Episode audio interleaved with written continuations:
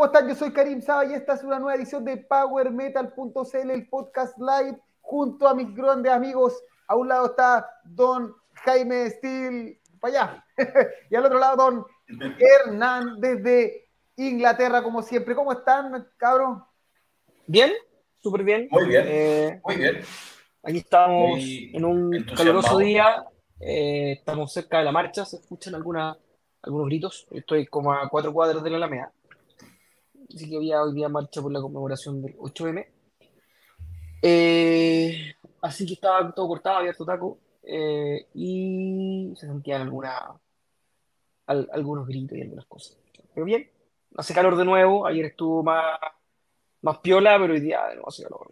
Bueno, es es súper cuático cómo estando al otro lado del mundo em, es todo lo contrario, ¿cachai? Y ya los días que hace mucho calor o los, esos cambios acá se reflejan completamente, pero al otro lado. Aquí había estado más piola y los últimos días calor, o sea, frío brutal. Hoy día frío a cagar. De hecho, este era el nuestro auto hoy día, así con nieve de la nada.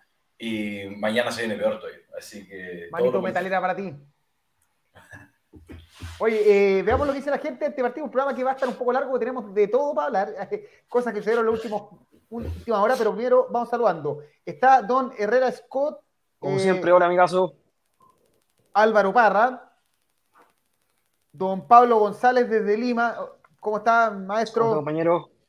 Uh, Su podcast es mejor. El- recuerde, Metal Reviews, el podcast de Pablo González, que nos, nos está apoyando desde hace años, así hay que apoyarlo a él también. Eh, don Diego Stark.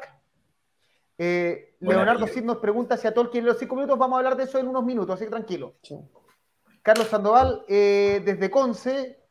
Víctor Vega. Saludos, Conce. Me, me contaron que Conce ya estaba piola la- el, el tiempo y no hace tanto calor y está un poquito más, incluso más frío. Don Rodrigo Bravo de Brave Lord. ¿Cómo está, don Guato? Gran valor. Oye, pregunta random. eh, ¿Diego Stark es Stark por, por la dinastía Stark de Winterfell o por Tony Stark? Que nos cuente. Quizás no sé, quizás su Stark apellido, 3. quizás- Oh, oh, qué mala. qué mal el chiste. Partimos mal, partimos ya con un mal. Claudio Delgado, Paola Valdés, ahí que estuvo en Imagine Dragons, ahí acompañando al sobrino ahí anoche. Eh, ¿Al hijo? ¿Ah? Al hijo, sobrino. ¿no? O hijo, ¿Al no sobrino? Que nos cuente. Eh, Mapache Broden, llame donde está el frío, porfa. Nico Recabarren, eh, los, si- mira, nos sigue desde el año en Loli. Eh, Lisette Asturias, oye, hay gente nueva. Cristian Chacana que regresa acá otra vez. Alex Toledo, compañero. Odiseo, Seba San. Martín, que es un nuevo, eh, un nuevo Patreon, así que gracias por apoyarnos. Va camino a Death, a Death Heaven, una banda inclasificable. Post Metal, ese así lo definen. Ahora, el, Este- el, el post, el post metal es, es como el, es como el progresivo. Sí. Wea que, O sea- que suene rara, la voy a meter ahí. Sí, del, del progresivo nace el gent y del gent de las cosas Sí. más extrañas nace el post. Ahora- el post incluye, el post incluye muchas cosas alternativas Sí. en De bolsa de una conversación para tratar de definir a Falling in Reverse, una banda que realmente es indefinible, que ni siquiera Loco, hoy día escuché, mandaste, mandaste un tema, no me acuerdo cómo se llama. Pero sí, Eh, pues, pero no sé, me acuerdo del tema. Burning algo, una weá que era como Burning World, algo así. The World is Burning. de, de superhéroe. Oye, el tema, con madre, rico, rico, rico. Inclusive la parte rápida. Yo le dije, bueno, hay gente, eh, tiene Eminem, tiene punk, tiene eh, metal, metal. moderno y todo calza. ¿Sabes qué? Yo creo- En yo tres minutos y que- medio. Yo creo que se requiere un talento especial, una sensibilidad especial para hacer ese tipo de composiciones, para componer weás como que uno creería que no juntan ni pegan y de alguna forma hacen que suenen como coherente. Hay, hay que tener un talento eso. Me acordé de Protest de Hero. Claro, Con es- esa- esas mezclas extrañas que, que Sí. cuajan tan bien, weón. Pero eso yo creo que llega al límite, porque me- meter Eminem y en una misma canción Sí. con metal moderno cuesta y la weá eh, funciona. Oye, Paola está con su hijo mayor. Sí, con el hijo. Agu- Aguante el hijo porque institutano. Gabe. Diego Stark nos dice que es invernalino de siempre. Eh, Fabián Cancino, sí, estamos comentando porque estamos hablando de bandas que no son clasificables y nos parece Falling Reverse, por lo menos la última canción, la única que le he escuchado, es una hueva que no tiene explicación dentro de cómo explicarlo. O sea, esa hueá no, no, Metalum no te la aguanta. Explota. De hecho, Metalum no está, po. igual que Sleep Token.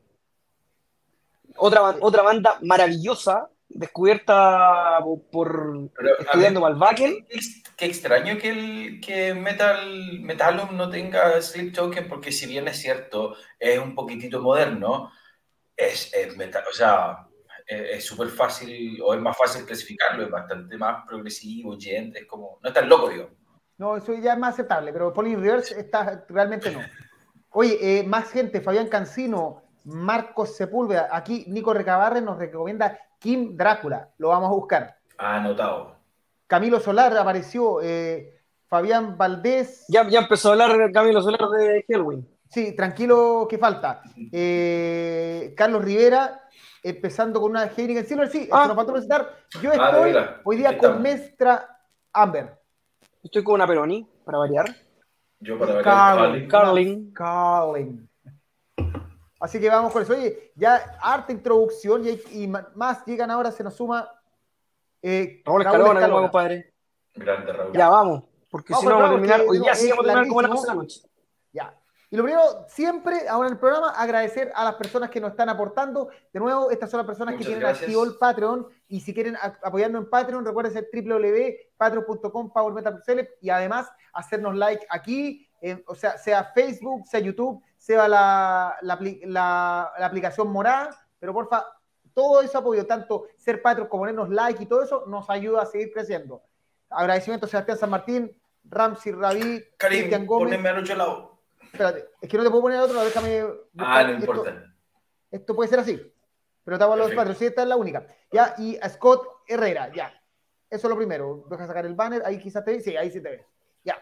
Eso, primero agradecimiento. Y lo segundo, vamos a partir, es simplemente lo, lo de siempre, saludando, despidiendo a don Gary Rosington, el último miembro que quedaba vivo de la formación original y que aparece en la portada del primer disco de Linear Skinner, eh, que falleció hace unos días a sus eh, 71, 72 años.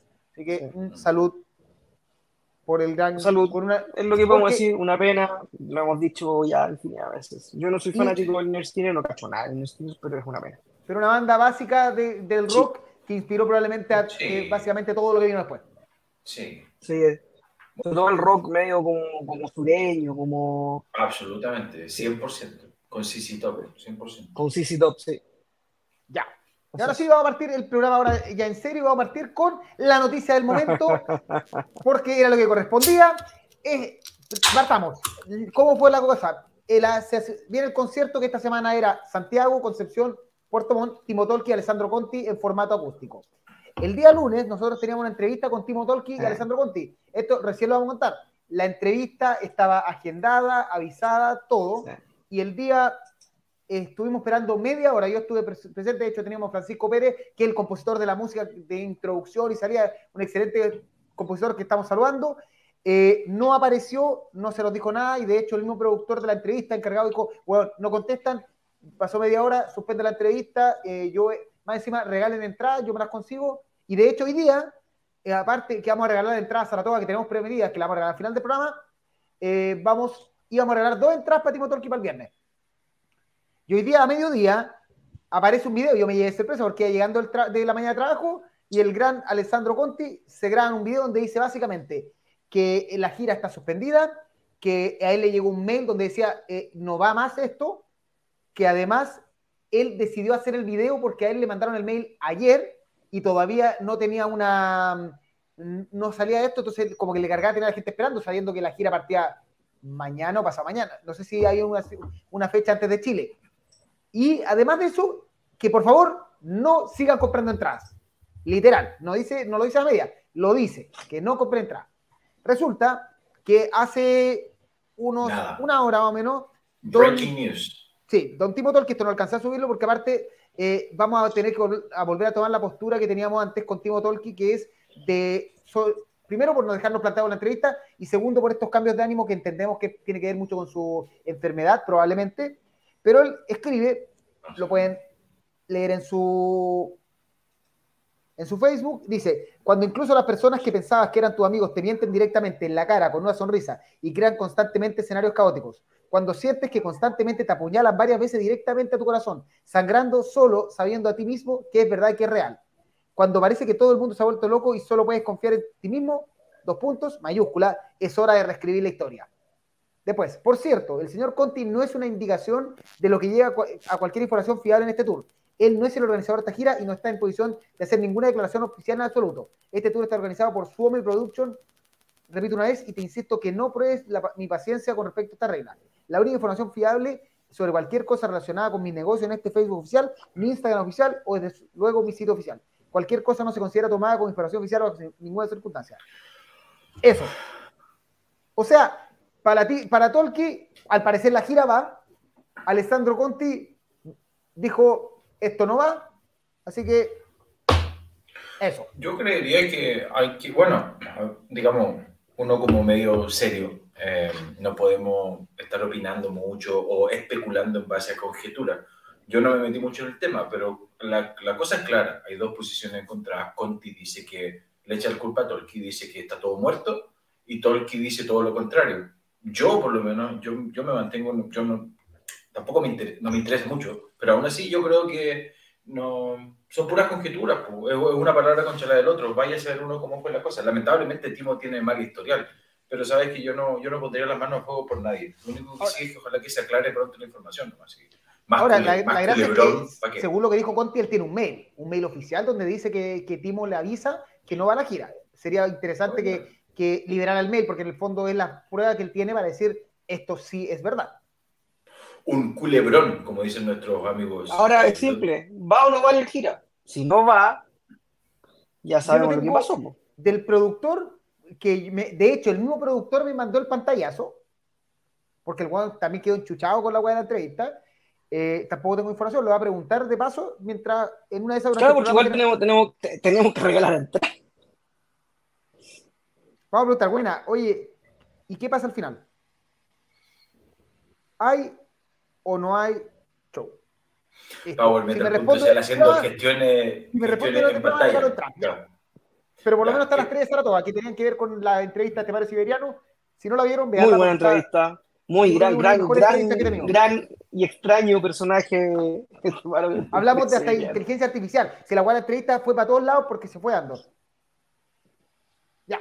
Sí, es muy, muy, muy simpático y aparte es un crack, es de verdad un buen muy seco. Y como dijeron otro día acá, ya lo, lo, lo, lo hemos conversado, le dio un nuevo aire a los temas de, de Saratoga. Es interesante como él, él, nombra que no era fácil, o sea, la entrevista incluso él dice que no es fácil tocar lo que hacía Saratoga y que si yo cuento ustedes lo ven y cuando toca con una mano para el otro lado y todos esos los videos, pero él mismo dice que él se sintió confiado, dijo, ah, no, esta weá es fácil, y se tuvo que empezar a entrenar para, volver a, tocar fue muy, eso. Fue muy interesante eso, muy humano, ¿cachai? Porque él dice, la verdad, como que me pasé a raja un poco, como que me, me creí, claro, creí que iba a ser fácil y la verdad es que fue difícil, así que es súper, sí, súper interesante la entrevista, véanla. Yo voy a dejarle la tarjetita acá, vamos a probar si eso funciona, se va a dejar la tarjetita, a ver si les baja para la, para la entrevista.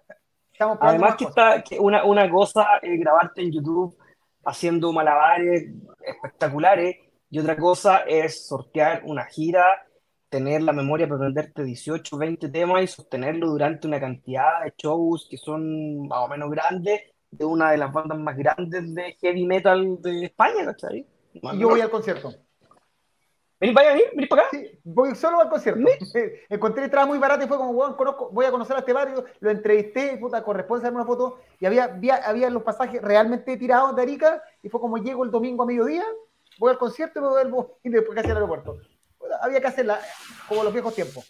Ya. Veamos qué dice la gente de Timo Tolki rápidamente. Don Renzo, mansa por Sabatach, pero él dice que está piteado el gordo. Nuestro está a mí. Con tertulio. Evidentemente. Después, con tertulio Solar, grosero, grosero lo de Timo. Josué Ávila piensa que le dio una crisis nueva a Josué. Eh, Paola Aldén no había visto la declaración de Timo, sí está en su Facebook. Es que, eh, ¿sabéis, lo, lo, que pasa? No podemos estar. ¿Cuándo, ¿cuándo era el show, Karim? El viernes. El, viernes. No podemos estar dos días antes conjeturando a ver qué pasa. No. ¿Cachai? No, no es serio. No es serio de ningún, el, bajo ningún punto de vista estar hoy día a 48 horas de un, de un concierto viendo qué pasa. De hecho, el mismo, el mismo pedía perdón a la gente que compró pasajes. Y hablando de um, puñaladas por la espalda, no sé, esa, esa, esa, ese tipo de ese tipo de mensajes tan como eh, no sé, como, eh, no sé, filosófico, o no filosófico, pero eso, esos mensajes como subliminales, yo no les creo nada, o sea, no sé, no, no me dan buena espina. Cuando, cuando te victimizáis, eh, es- Mm. el, el que se victimiza siempre, la, mayor, la, la mayoría de las veces es el que se está equivocando. Y lo dice alguien que sabe de víctimas. Oye, se nos pasó un comentario Sí. de un amigo de Colombia. Sí, mira, la era no va con comentario más o Fabio, menos largo. Pero no, porque Fabio está con Angra y de hecho tiene como 50, gi- 50 fechas en Brasil. A ver, de algo de Medellín, por ahí lo vi. Sí. Dice Camilo, ent- entendí que Alejandro, Ale- Alessandro estaba en Medellín. Sí, Eso, eso creo haber entendido. Creo que está en Medellín el amigo Ale. Ale, eh, sí, entiendo, porque de hecho él decía que ayer y el, y el video lo mandó en la mañana, así que probablemente él está, estaba en Medellín y ahí le canceló la gira en la mañana, una cosa así. Después, eh, en Lisset, eh, aquí hay un mensaje. Timo Tolki tiene siempre problemas con sus compañeros de banda. El hombre ha tenido históricamente episodios de bipolaridad, e inestabilidad. Sí, lo sabemos, sí. De hecho, probablemente si esto resulta que no se realiza, de nuevo, como página, volver a tomar la postura que hasta que, que no, no anunciar mucho de Timo porque nos complica tener que estar desdiciéndonos. Y de hecho, fue súper complejo para mí subir la entrevista, anunciarla y que me la dejen tirar durante el programa. Por último, que me la dicen eh, media hora antes, un poco, pero estar esperando ahí me pareció un poco, eh, ni siquiera tener un mensaje así como, oye, no puedo dar la entrevista, nada, sino que el mismo productor me dijo, cancela la weá porque en verdad tampoco me contestan. Ya. Nada más que hacer con... Eso sería con SQ Power. Ya. Ahora sí seguimos. Y eh, vamos con por acá. Lo nuevo, las, las cosas que se vienen. Primero, The Metal Fest sorprende en dos días con dos anuncios. Primero, anunció que Fin Troll es la banda tapada, por decirlo así, porque era una banda que no se esperaba, ya el cartel estaba cerrado. Y, The Metal Fest anuncia que Fin Troll se suma al cartel internacional de, de Metal Fest. Acuérdense, domingo 23 de abril en el Movistar Arena, entras en punto ticket. Y además agregó un nuevo show que es la previa a, um, a The Metal Fest, que va a estar Udo Dirk Schneider. No, sabe, no sé exactamente cuál de todos los Udo es, porque acuérdense que está Udo Dirk Schneider, Udo y Dirk Schneider, así que no tengo ni idea qué es lo que canta. Y Tim Ripper Owens, eh, que van a estar el 21 de abril en el Teatro Cariola, también entras esta vez por Passline. No tengo hasta Oye, ahora ninguna información que haya un descuento para los que compraron The Metal Fest, que sería interesante así como, como gancho. Oye, tenía razón, al tío Udo se le acabó la combinación de nombres, pues yo no cachaba esta, porque claro, estaba Udo y estaba Dirk Schneider, pero Udo Dirk Schneider y como, "Weón, qué mierda. Estoy, eh, yo pienso, eh, eh, a ver, partamos por, partamos por Filtro. Entretenido, eh, no es una de mis bandas favoritas, pero suma. O Yo sea, encuentro que es una no, buena edición, sí. weón. sí, Cualquier suma. banda suma, o sea, traer una Sí. banda más, la raja. Sí, y, y, y es bastante entretenido. Respecto a, la previa, estaba cachando en Sandy FM la última vez que Udo Dirk Schneider tocó como Udo Dirk Schneider fue en Brasil. En el tour que lo trajo a Chile también. Que lo trajo a Chile con André Matos y, eh, y un, vocalista de Ningui Malmsteen. Ah, no me voy a acordar. Eh, y tocó solo Acid. Así que No sé puede ser, por eso le digo, no, no tengo claro qué significa Udo Dirk Schneider en términos de firma, porque esto al final son firma y acuerdo. Pero es lo que viene, no viene Udo ni Dirk Oye, Schneider, viene Udo pero- Schneider. Oye, pregunta, cuando hablan de la previa, ¿hay alguna conexión real con el festival? ¿Es una cosa de marca nomás? O... Por eso digo, no hasta nada? ahora no hay ningún aviso dentro de la promoción que sea eh, más allá que lo organiza eh, Sí, mismo claro. FanLab. Pero ya no lo habían hecho. Ya lo habían hecho para el último Metal Fest que había venido. La previa la hizo Acept con Pentagram y otra banda más que no recuerdo. Pedazo de previa. A mí me parece que mm, sería un buen ejercicio, un, bonito gesto que la gente, no sé, pues que tenga, si son los descuento. mismos organizadores, claro, la gente que tenga entrada para allá puede acceder a un pequeño descuento o algo así. Es que lo que Pentagram y Día de los Muertos. Ya. Eh, acá aquí dice la 2013. gente, dice Raúl Escalona, vamos a que no, vamos a volver al modo así. Eh, guau, quiero ir a la previa. Eh, Don Herrera Scott, previa todo Chancho, Udo y Tim. Y Renzo, nuestro contertulio por Detroit. Eh, él dice tremenda previa ahí que está en- detrás de cámara apoyándonos como siempre. Recuerde que Renzo. Usted, usted decide por dónde, por, ¿Por dónde ojo, claro, porque- va a por donde le comenta Se Renzo. nos ¿ah? suma de a poquito un nuevo tertulio, eh, que es Pancho Pérez, el mismo con- el que compuso nuestro intro, el- todas las músicas que tenemos. eh, se nos va a ir sumando, ayudan- apoyándome en las entrevistas internacionales cuando yo no, don Hernán, por temas de, de lejanía, sobre todo porque se viene el cambio de hora eh, este fin de semana, así que Hernán va a estar cada vez más lejos con la hora. Uy, sí, voy a estar, sí, voy a estar hasta el mango. Entonces, Álvaro, que- Álvaro Parra dice que para la previa del 2013 no hicieron ni un descuento. qué grande, qué, qué, Ya, qué tío, lindas tío, tío productor, póngase con un descuentito. Lindas traducciones. ya, eh, grande Pancho, un crack. Y fuertes declaraciones, Karim. Oye, es Karim con M, te, te puedo contar. eh, ya. Seguimos. ¿Qué más, ¿Qué más se anunció por estos días? Y se anunció la venida de Wada. Wada, Wada, no sabemos cómo se pronuncia, pero esto, eh, banda de Estados Unidos, que toca de Portland, entiendo, que va a estar pres- presentándose el 12 de octubre en el Club RBX, esto cortesía de Spider, y va a estar junto con Necronomi- eh, Necrodemon y Solcistere. Una, un unas bandas mucho más oscuras de lo que acostumbramos a hablar, pero nos parece que todo el metal que se esté haciendo tiene que estar anunciado. Así que bien por el por los tíos de Spider trayendo a Wada una tremenda banda de black metal un poco melódico y que están, las entradas están disponibles en Passline. ¿Son buenos? ¿Les gustan? Yo nunca lo he escuchado. Eh, es muy en la onda de este nuevo black metal bien pegado, bien melódico, con harto, con harto. Es como Embla. Es muy parecido Ya. a Embla. Vale. Muy parecido a Embla. Son realmente la zorra. Voy a darle play en Spotify. Estamos ¿Y la buenos para los chistes. Hoy día despertamos, lo que pasa es que llegó marzo. Ya. Y se viene Soen, que ahora sumó como otro. Recuerden que está el famoso CL Proc, que va a tener en marzo, a fines de marzo, va a tener a Soen, Tesseract y Alces juntos junto a dos bandas más, Morning Lament y no me acuerdo la otra banda chilena. Eh, y ya tenían un show extra que era de, de Tesseract y ahora Soen se, forma, se suma con un show extra el 28 de marzo en Club RX en formato acústico. Entradas disponibles en punto ticket, esto también cortesía de Spider de- y de FanLab, así para que lo, para que lo tengan en cuenta. Sire, sobre The todo- Sire- The Sire of Pain es la otra. The banda. Sire of Pain. para que la gente que en verdad va, va a pegarse un viaje, por ejemplo, yo puede que vaya, eh, agente estos conciertos, al final la raja tener las tres bandas en sí- CL Pro, y, pero un cachito extra tener a Soen acústico me parece espectacular. A mí es una banda Sí. que me fascina. La verdad es que no desconozco cómo será el- su show acústico, pero en lo que es al menos música de estudio, es una banda fascinante. Aquí la vez pasada hicieron tres shows, dos es, Esto, soldados con cúpula y un acústico casi completo. Yo tuve la mala raja, yo tenía entrado al primero y ese día yo figuraba en una residencia sanitaria con COVID. Ah, sí, recuerdo. Sí, Así que no lo pude, no pude. Vendí la entrada, la vendí súper barata, la vendí como 20 lucas. Eh, o la regalé, no ni me acuerdo, bueno. Eh, así que ahora los pierde de mal. Excelente. Hoy la semana de River Owens, Udo, está brutal. Está Saxon, está Cynic, está el Masters of Rock, después está Fantasia, está Pestilence. Entre el Bueno, 20 hay de abril y el bolsillo 5 que- de mayo bolsillo que aguante, por hermano. absurdo. Hay que ser abogado, traumatólogo para poder pagar toda esa cantidad de No, hay que ser gerente weá. Hay que incluir el pasaje. El año pasado fueron dos show power y un acústico, dice Paola. Fueron increíbles, eran preciosos. Así que yo creo que vamos a estar ahí en, en ambos. Paola, Paola, nuestra corresponsal.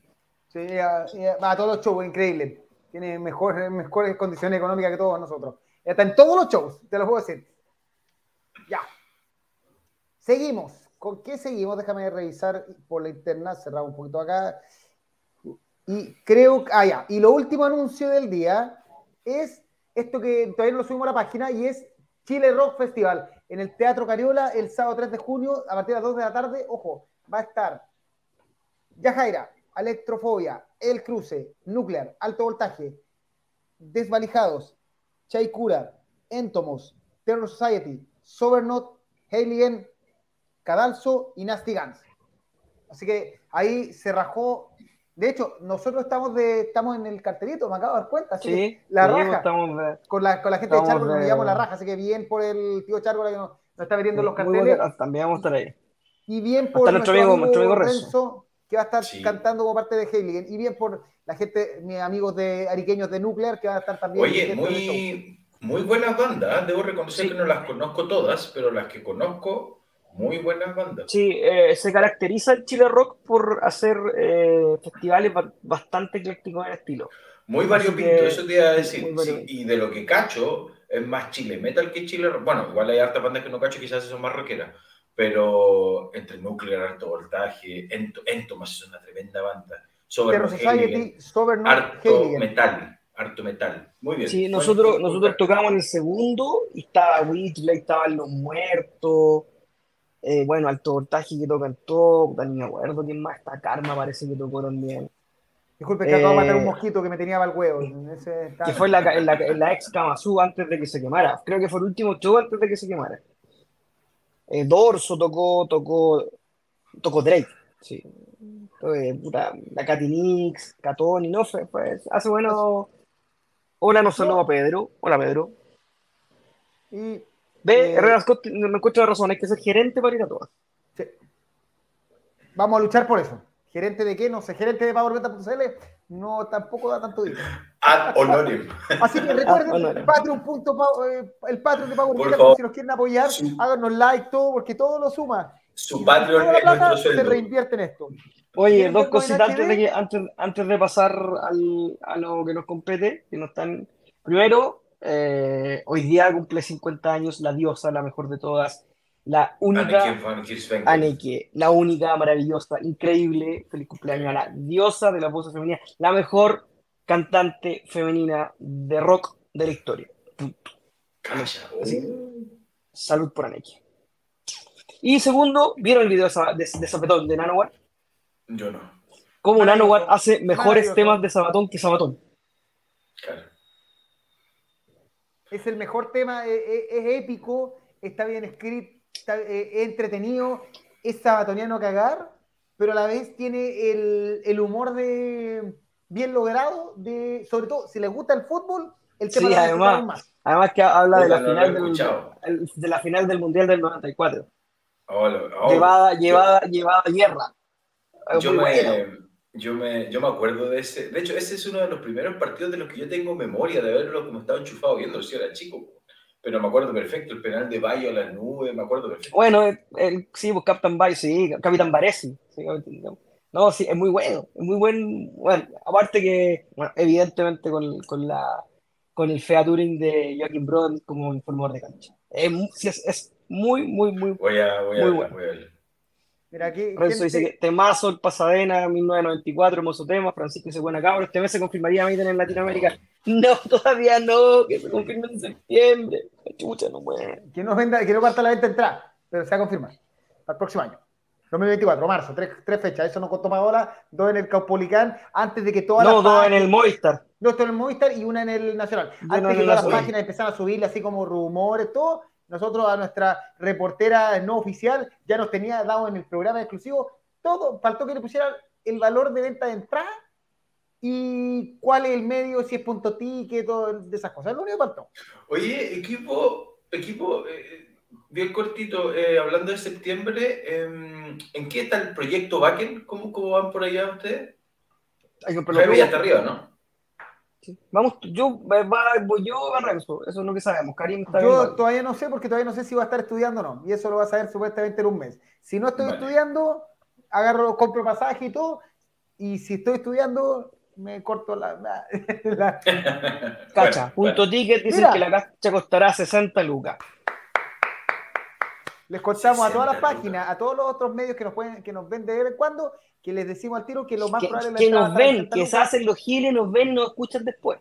Sí, porque la gente de Atenea y la gente de, eh, de Spider nos ve y, y comentan. De hecho, la gente de Atenea Grande. hasta negocia entrada aquí. Pero Sí. para el resto, los tíos lo, lo hemos visto. Pero para el resto, Eh, les contamos al tiro. La entrada va a estar más o menos 60 y ya es punto ticket. Ya. A ese nivel de, de informantes tenemos.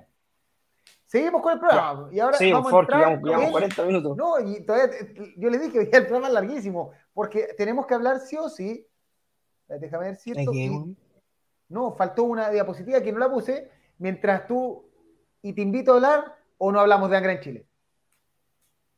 Oh, sí, hay que hablar de Angra en Chile, po. Por eso, mientras tú, yo voy a tratar de diseñar una, una diapositiva rápida. Hágala la shorty, hágala shorty, amigo Jaime. Dale, Cortito, Jaime, porque igual lo dije, lo dije, lo dije en el, hay, un- En el review. hay una nota en el review. Eh, Angra siempre, puta, para otro lado. Angra siempre es bienvenido en Chile. Angra es una banda que en vivo es soberbia. Este show no se quedó atrás. Vuelvo a decir lo mismo, me está agradando la Blondie como, como lugar para hacer eventos de 800, 1000 personas. A pesar de su olor a humedad, porque de onda cuando llegáis pero no importa, tiene una buena barra, se ve bastante bien de todas partes, sonó mucho mejor de lo que yo pensaba, eh, es bonito el juego de luces, es bonita la pantalla, eh, tiene pantallas laterales, bien. Eh, Enigma, bastante bien, a pesar de que fue un show un poco accidentado. El día anterior a Nelson, al cantante, le habían entrado a robar al departamento y le habían robado gran parte de su, equipamiento musical el, el linier, el micrófono. Y José Antonio, que es el batero, eh, Oye. Eh. perdón por interrumpir, pero eso es remarcable porque no solo, la, o sea, la pérdida material, a mí me han entrado a robar y la sensación es, es asquerosa, es como que en verdad es un golpe a nivel emocional y psicológico súper duro, así que súper valorable que se haya subido al escenario igual, weón. así es. Y José Antonio, el batero, había sido operado de, de vesícula unos días antes. Y se notaba que estaba un poco incómodo el dólar. Que es, es junto, él junto a junto al Álvaro son, son la banda, o sea, eh, el bajista, el, Sebastián y el Nelson llegaron después. Eh, eh, los que partieron hace más de 30 años son Álvaro y, y el José Antonio, pero era un buen show largo para hacer banda soporte, cerca de 50 minutos. Pero bien, siempre arriba, eh, bastante, bastante, bastante bueno. No tocaron Inquisidor, no se los perdono por un show de 50 minutos. Eh, cerraron con los 33, se pasearon por toda su discografía, nos avisaron que viene disco nuevo y que además van a reeditar el Voces Disidente en vinilo, así que lo vamos a estar esperando. Así que muy buen show de, de, de Enigma. Eh, lo de Angra fue espectacular. Una vez más, voy a, voy a ver, no, voy a, Déjame, déjame adivinar, una vez más Fabio la descoció. la recontra descosió el buen capo. No, y además que, además que la, la, la banda se nota que la- esta formación se siente súper cómoda. Se, se escucha cómoda, ¿cachai? La partida con Newborn Me, Nothing to Say, Angels Cry fue un combo. Eh, Lisbon le queda muy bien a, a, a Lione. eh, Bruno es brutal. eh, El batero. el, el- sí, por batero, el bajista no me acuerdo cómo se llama. Eh, si alguien me ayuda. Eh, No sé, también-. Felipe, Felipe Felipe. ya es. Con que eh, tenemos conversado una entrevista, les cuento al tiro que Sí. por interno ya hemos negociado la entrevista con Felipe el- este, este es la raja, le mandáis un WhatsApp, le mandáis un, un- un mensaje y te dicen que bueno, así. Sí, Tal Felipe cual. Andrioli, Capo y Marcelo Barbosa súper bien, súper bien en, en los zapatos de. Ah, estoy echando weón. Tiene cualquier. Barbosa, Barbosa como que a mí al principio me costaba como, como que, no sé, me alegro de saber que se ha integrado súper bien, porque la- me acuerdo que la primera vez que lo vi con Barbosa como que se cachaba que tenía un estilo muy distinto al de Kiko. Pero bacán que Sí. esté bien bueno. Eh, hay dos cosas sí que me sacaron un poco de onda y, y dicen relación con los temas con los cuales terminan sus fases de show. Pues la primera parte la terminaron con Black Widow's Web, que es un tema más, más pesado, más denso, más, más progresivo. Es Y de ahí pasaron la para cerrar, Sí. Después pasaron a una sección acústica que fue bastante bonita. Tocaron Richie Horizon solo con Rafael cantando y después tocaron Make Believe, donde le hicieron un pequeño homenaje a, a Fabio. André, Eh, perdón, André, André Matos, André. pequeño. Y después la segunda parte, antes del encore de Carrión con, con Nova Era, Nova que pegaron como siempre. Ay, sí. Cerraron con Magic, con- lo tocaron con Magic Mirror. ¿Cachai? Entonces también fue, también fue raro que haya cerrado, hayan cerrado la primera parte con ese tema, Sí. que no es un tema, no es un tema para terminar muy arriba. Mm. Pero me imagino que no es, no es, no es casualidad, me imagino que está, que es algo que está pensado así. Porque Sí, no, no es menor que los dos. Sí, no, no está al azar, porque por los dos temas son un poquito, te dejan un poquito más, más como, como expectantes más que, eh, más que eufóricos. Eu- Eufórico. ¿cachai? ¿Cachai? Eh, bueno, Carrión ni hablar, dejó la cagada, eh, Nova era lo mismo. Muy, me, ¿qué me gustó? Lo- mi, mi, mi, mi top tema fue Lisbon. Late Oye, Redemption, me, enca- me encantó el- el- escucharla. El Fireworks es un disco tan, tan, tan requete concha maravilloso que es menos, no sé si es menos reconocido, pero todos los temas de ese disco son una joya. Sí. Eh, eh, Late Redemption. eh, eh, fue, raro rara la elección de, de, los discos de, de los temas del, del Temple of Shadows. Porque tocaron Late Redemption, que es la última. La parte de Milton Nascimento la hacía, la hacía eh, Rafael. Tocaron Winds of Destination, que ese, está bueno.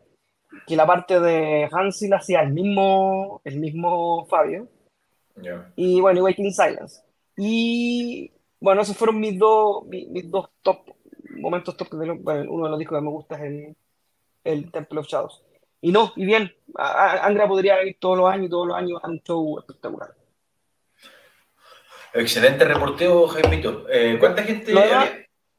Harta, cerca de Lucas, diría yo, entre 800 y Lucas. Veamos es Harta la gente, gente. bueno, harta gente, sí. Eh, Oye, Cancino, perdón, dale, perdón, ¿te Jaime, gustó? ¿cuál- dó- ¿dónde está la, la Blondie? ¿Cuál es el, el- el recinto? La Blondie no está tan bien ubicada, está en la Alameda, en el metro latinoamericana, en la Alameda con libertad. Es una- Llegar- uno, uno como que baja, ¿o no? Como... Sí, está en un subterráneo que solamente tenía Entel. Llegar es Es fácil, muy fácil. Exactamente, llegar es súper fácil, irte Sí, es sí, un cacho si te vas después de las 11. Sí, sí, sé dónde. ya. Ya.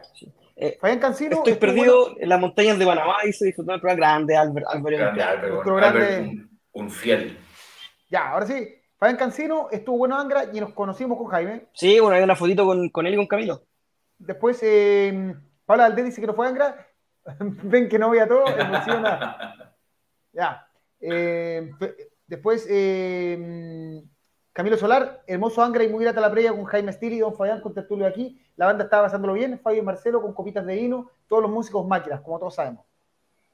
Sí, Eh, de hecho, de, de hecho eh, es- lo pasaron mejor que la vez anterior que tocaron en la Blondie, que lo pasaron más o menos, ¿no? Fabián Cancino, eh, lo, lo único que critico es que cortaran Carrión, lo conversamos con Camilo. Siempre lo hace, hace mucho tiempo lo están haciendo. Es una lata, es una lata porque los solos de Carrión son, en fin. Creo Lo que pasa es que tirar- lo, cor- lo, lo que, lo, que, lo, que, lo que evitan es el, la, En la subida que se pega en la en la última subida, en la subida es el de último tono coro. del último coro de Carrión, que es Eh, eh, imposible que para cualquiera. Es, es- es desquiciado, bueno. Sí. Angra demuestra siempre calidad. Eh, Fireworks es una joya. Se extraña Metal Icarus. Eh, Albert Carreño, estoy enviando la t-shirt de Savage de Jaime. Buena polera. Eh, Tres dimensiones, viene con relieve. Y muchas gracias, chiquillos, de verdad fue muy emocionante No, este bueno, que dieron. tiene, tiene, tiene caluga, weón. Camilo Solar ahí agradeciéndonos porque él fue uno de los que se ganó entrada. Recuerden que este año hemos regalado, yo creo, debo ya como 20 entradas regaladas. Hoy día vamos a regalar tres para Saratoga. O sea, y teníamos dos más para Timo Tolki que todavía no me eh, responde el productor si, to- si la hueá va o no. Así que por ahora no hay entrada. ¿ya? Yo creo que después de todo el culebrón de las declaraciones, yo creo No, que lo más probable que no. Pero, pero ante la duda, Pero hay que esperar, no, hay que esperar, no, sí es verdad, hay que esperar la confirmación. ya. Ahora el segundo show del que vamos a hablar, y me toca hablar a mí, es de Per Joder. Perséfone en Chile, que fue todo lo, lo otro, lo contrario, o sea, en, en- no en calidad, sino en agresividad, lo que sea. Esto, eh, Perséfone, para que no los conocen, es una de las bandas que nos fascinó el año pasado. De hecho, está entre los mejores discos del año para, para todos nosotros que hacen un metal progresivo eh, poco definible. Yo diría que no, no, se, no se parece nada. a- eh, y de hecho, si revisan, está también la entrevista a Sergi Verdeguer, el baterista, que la, la hicimos previo al concierto, eh, y que la banda dejó la cagada en el RBX. De partida estaba lleno. Eh, si bien eh, ahí hay una duda, porque entiendo que Passline empezó a regalar entradas pa- eh, a última hora. eh, llegaron mucha gente que. Pero está bien, se vio llenito. El show lo partió Inaction, una banda que hace un metal eh, más moderno, mucho más moderno, que pero que estaba en el estilo de agresividad que presenta la Persephone. ¿Cómo se llama la banda, Karim? Inaction. Ya, Inaction, una banda que de hecho lanzó disco a principios de este año, creo que se llama La Existencia. En un show bien sólido, la verdad que bien, la banda se planteó bien, sonó bastante bien, bastante directa y sirvió para dejar eh, esas bandas que, que dejan prendido al público. Se dedicó a tirar lo mejor de su catálogo, dentro de lo que entiendo, eh, y de entregar esa, esa agresividad que, tiene la, que necesita el que, que, busca el público de Persephone, mezclado con lo progresivo, y así que bien por la gente de Inaction sonaron bastante bien. Y se presentó después eh, Persephone, que de partida venían sin el bajista. Eh, viajaron sin el bajista, no, no, no, conozco las razones, venían en un eh, team de dos guitarras, tecladista, baterista y el cantante, en un show de más o menos. A lo Powerwolf. Sí, una hora y media, eh, pero de pura, pura calidad. Entendan que el, la banda pre, armó una especie de catálogo de lo mejor de su, de su de su, eh, de su música. ¿Por qué? Porque ellos, entendiendo que era su primera visita a Sudamérica, decidieron no hacer el, la clásica que hacen eh, en Europa, que es tocar casi puro el nuevo disco más los éxitos, sino que armaron algo más mezclado que mezcló mucho de, toda su, de todo su catálogo. Sonó muy bien, a pesar de que en, el, en algún momento tuvo problemas con, con, el sonido de la batería, se perdió el trigger, creo, y tuvo que parar un poco el show. La verdad, potentísimo. Un momento espectacular fue cuando los dos guitarristas bajan directamente al escenario a tocar con el público y bueno, y en una cosa que siempre dicen que este fue el mejor público de la gira, todo, la verdad es que se veía realmente a la banda emocionada en el momento. O sea, yo creo que ellos no se esperaban una respuesta tan eh, de un público tan efervescente como lo que vieron. O sea, probablemente no sé qué otros países tuvieron, pero aquí se notaba que la gente se conocía las canciones, ¿verdad? Deben haber ido en el RX, que es un, un espacio bien chico, al menos cuatro mochos. Ahí se armó el, no sé cómo metían a la gente en el mod, de hecho eh, fue infernal, el calor eh, horrible, sacar fotos fue una lucha, ahí nos contaba con Pancho Pérez también peleando él, metido hasta, hasta, hasta donde sea para sacar la foto, así que muy bien por su trabajo, pero encuentro que Persephone como debut en Chile fue uno de los shows eh, de mayor calidad que, he visto de debut y el sonido, el sonido a pesar de todas las de, las fallas, todo eso, del lugar, era perfecto y, muy pare, igual al disco, o sea, lo que uno escucha en vivo es lo mismo que escucha en el disco. Oye, qué, qué, qué bacán escuchar eso, porque Persephone hace una música tan, tan rica en texturas, eh, tan rica en atmósfera, con tanto poder, con tanta agresividad la guitarra, que sería, si tenía un mal sonista o si tiene un mal lugar, sería una mazamorra de weas inentendible, ¿cachai? Es un estilo que requiere mucha, mucha precisión a nivel de sonido. Así que qué buena noticia saber que, que sonó tan bien, weón. Además, de hecho, eh, otro detalle es que no era necesario usar tapones. O sea, claro, los tapones te, ah, te evitan, pero en el fondo no estaba tan alto el sonido como para necesitar tapones 100%. Que me ha pasado, por ejemplo, en el show de Ingrid Malmsteen, que era inescuchable sin tapones. Esto es el, con, tapones permite, con tapones también. Sí. Ya. Eso también te permite que apreciar más como eh, las la, la distintas como eh, texturas, los distintos sonidos, como cuando, cuando, cuando no está tan fuerte, digamos. Oye, eh, Voy a felicitar a don Albert Carreño que se puso con dos dólares para el programa en, en, la primera persona que aporta en vivo. Esto lo pueden hacer a través de YouTube y de la aplicación Morada. Así que, Albert. Qué maravilloso. Lo, lo amamos, don Albert. Álvaro Parra sí. dice: brutal Perséfone, suena muy bien, hasta se el tiempo de conversar con los fans. Buen Basile ahí con Karim, me dio un gorro de Power Metal sí. la casa, muchas gracias. hay cantidad de gorros que he regalado, bueno, me, me, hago gorros y los termino regalando en todos los shows. Me, el Barcista no pudo ir por temas laborales, nos contó uno de las guitarristas. Sí. Rudolf quiere Halloween, ya vamos con Halloween. Eh, Álvaro dice cuando bajaron el público fue brutal, el vocalista se tiró al público Hizo a sí. El vocalista. Eh... Y ese es que mira, dice... con... Dale. Ah, ya, dale, dale, dale. Dice que somos el mejor público del mundo, como dice Eric. Acá con tapones siempre se escucha mejor. Es que la gracia sería que el concierto bien hecho no necesita tapones. Ese es el punto. Cuando subes tanto el volumen para obligar a la gente a usar tapones, te, te, es que te pasaste. En, en, este sentido, pasa mucho en Chile, en los locales chicos que cuesta no andar con tapones. Aquí se podía. Así que bien por Persephone. Ya. Ahora sí. Ahora sí. Hoy de veras que tenemos que comentar los discos. Recuerdo. Ya Albert Carreño, mi pequeño aporte para que esto no muera, aunque sea por una cervecita. Gracias, buscar otro. Ya, anda vos. Eh, voy a esperarte, Jaime. Ah, no, no, no, me queda, me queda, me queda, me queda. Entonces, ahora sí, ahora sí, vamos a partir primero con Mejor que crudo. Better than raw. Aunque, aunque 25 para Karim, años. antes de, que lo, antes de que lo retaran, era mejor el crudo, sí. Sí, mejor el crudo. Hasta que me llegaran los circulitos. Oye, Better Than Raw, eh, el 25 años de este disco. Y voy a dejar a mis contertulios empezar hablando mientras yo sigo buscando una cerveza. ¿Quién quiere partir? Yo solo voy a decir. voy a, a connotar, ahí está el Better Than Raw, un disco hermoso. Primero, Kiko se va a pasar a raja. No, pero muy bien, hay que lucir esa, Loco, esa joyita. mira. Hoy día, para, para que este disco me debe haber costado unos 30 euros, lo compré en Discogs, creo, no me acuerdo dónde lo compré. Eh, y hoy debe ser de los discos más caros que tengo. Así. Eh. Hoy el Better Than Raw está a un promedio de, en vinilo, digo al tiro, en OP, como, está como a 200 euros. ¡Guau! Más o menos. ¡Guau! Eh, Eso va, pa- pa pagar- cuando le falte plata para pagar la matrícula de Rafita Steel, ahí va a tener que. está, Bueno, oye, mira, que- el más, el más barato está a 175 euros y el más caro está a 500 euros. Este- este. Yo lo compré como a, como a 30 lucas.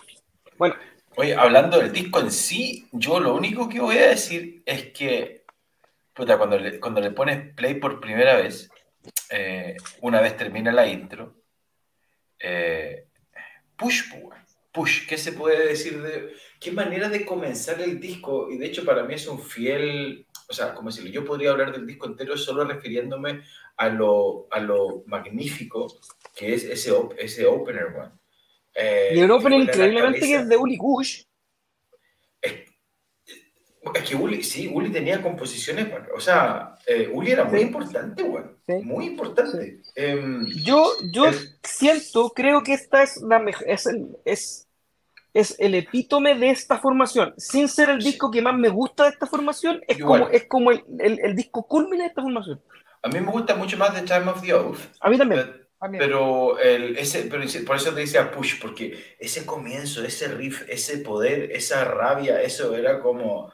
Es increíble. A mí, a mí es Ah, un me disco que, que me gusta mucho. Eh, a mí me gusta mucho más el de Time of the o sea, más Time of the Oath, pero este disco me parece increíble. Me parece, como dices tú, muy, muy, también muy culmine, muy, muy como, muy top dentro de, de esa etapa de Halloween. Yo creo que este es el disco. A ver, después del Chameleon, eh, Halloween vuelve, bueno, vuelve con el, con el Master of the Rings, que si bien vuelve a las guitarras con peso, todavía no era tan power metal como fueron los primeros discos de Halloween.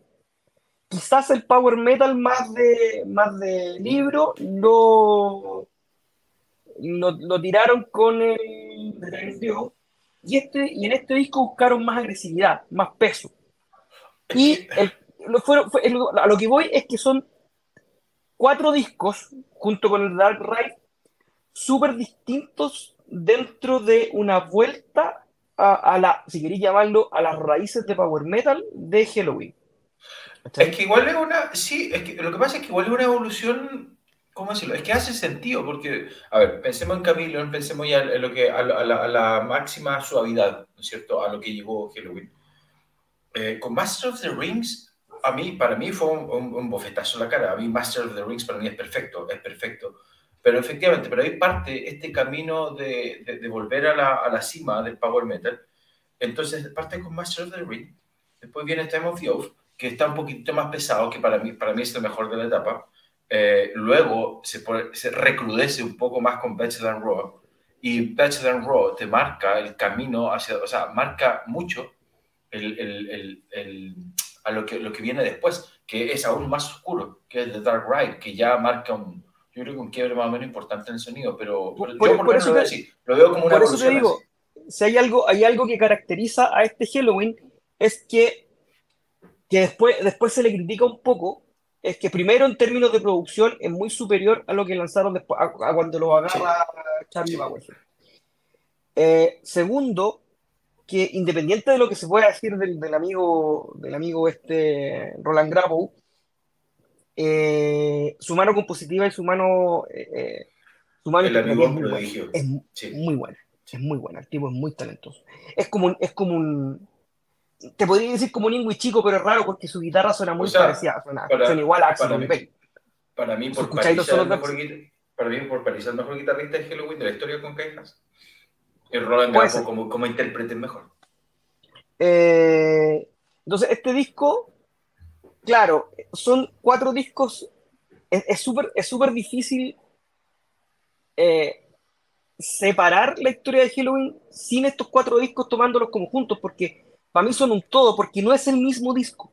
¿Cachai? No, No es lo que pasa, de- no es lo que pasa después que, si- que tú decís ya, este es un grupo de canciones.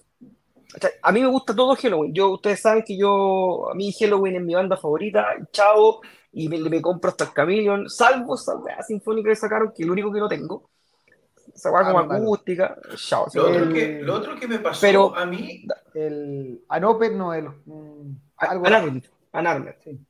el otro, lo otro que es que, bueno, o sea, eh, yo creo que va justamente por la línea de lo que dices tú, Jaime, pero estos discos tienen tanta personalidad y, y marcan una evolución, o sea, son piedras tan importantes dentro de lo que es la evolución del sonido de Halloween, que para mí el de Dark Ride es el último disco extremadamente distintivo, ¿cachai? Como fascina. Yo soy importante. defensor. Ah, no, es muy Ride. bueno.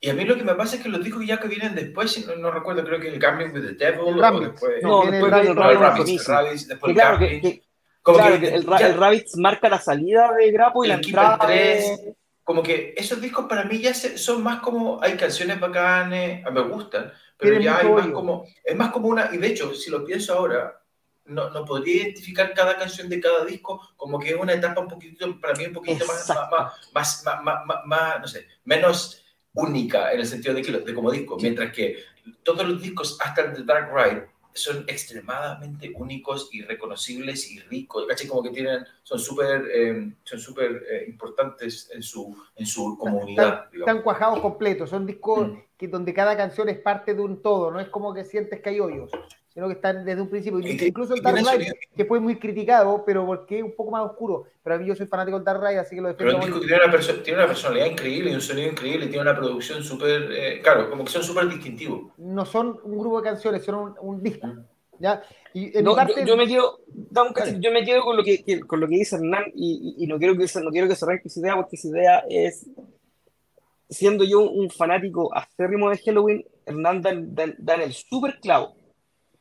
Desde el Master of the Rings hasta el es como esos equipos de fútbol que tú te acordáis la formación desde el arquero hasta los Tú reservas la recitáis en la memoria, sí. te la recitáis de memoria. ¿cachai? Tú te podés recitar desde el tema 1 hasta el tema 11 de memoria en todos los discos, en esos cuatro discos. Cosa que no pasa desde el Rabbit para adelante. Desde el Rabbit para adelante tú podés reconocer grandes temas en todos los discos, muy buenos temas, temas más o menos, te- pero de repente tú no sabes si el tema es del Keeper 3 o es del, bueno, del, Sí. sí, bueno, del- o, o- es del Gambling, ¿cachai? Mm. Y eso pasa, y eso con todos los fanáticos que soy, pasa, y, y entiendo que pasa. Vamos con la gente, eh, un poco para no, porque queda mucho programa. Eh, Rudolf dice Halloween, eh, pero está preguntando, esperando, no ha, me ha apurado. Ya.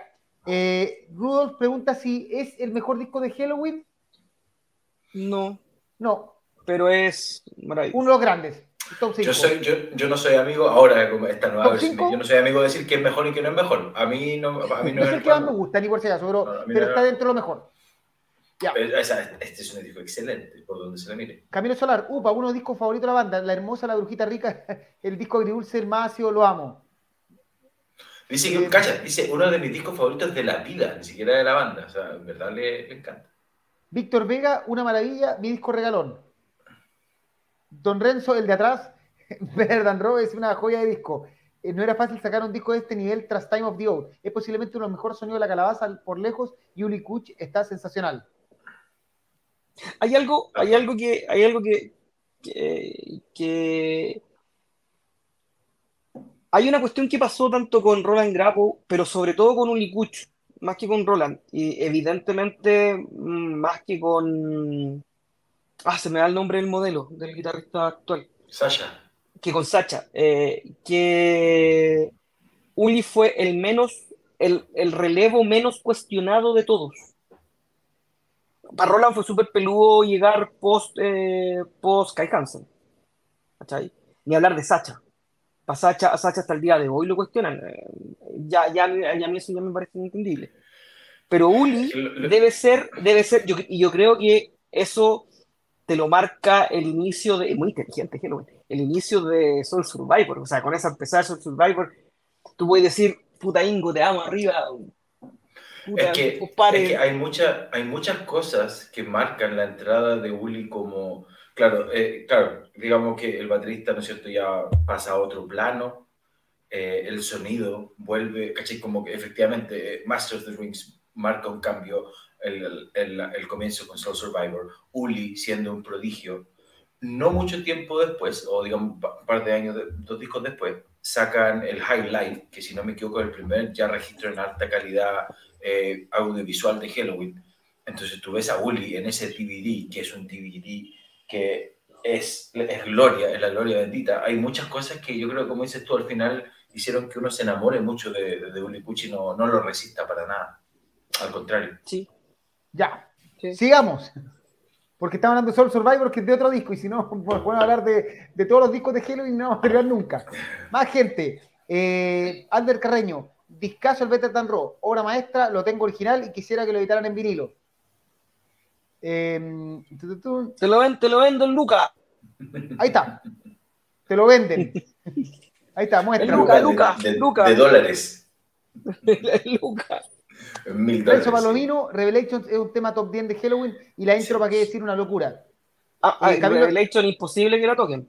Sí, Camilo Solar, todo es de la portada perfecto. El tema Puch es la primera vez que Deris canta de esa forma tan violenta por la cabeza Falling Higher, Midnight Sun, Revelations y lo mejor la introducción, el opening es el mejor de toda la discografía. De hecho, curiosamente, fíjate que casi lo que más tocan de ese disco es I Can, y es un, es un, tema que eh, hay otro mucho mensaje, mejor. El final del sí. mensaje, va por ahí.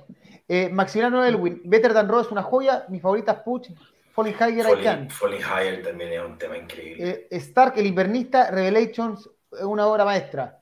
Eh, Rudolf Van Stroheim, Master of the Ring, Time of the Oath, Better Than Raw y Dark Ride, qué época más maravillosa. Sí.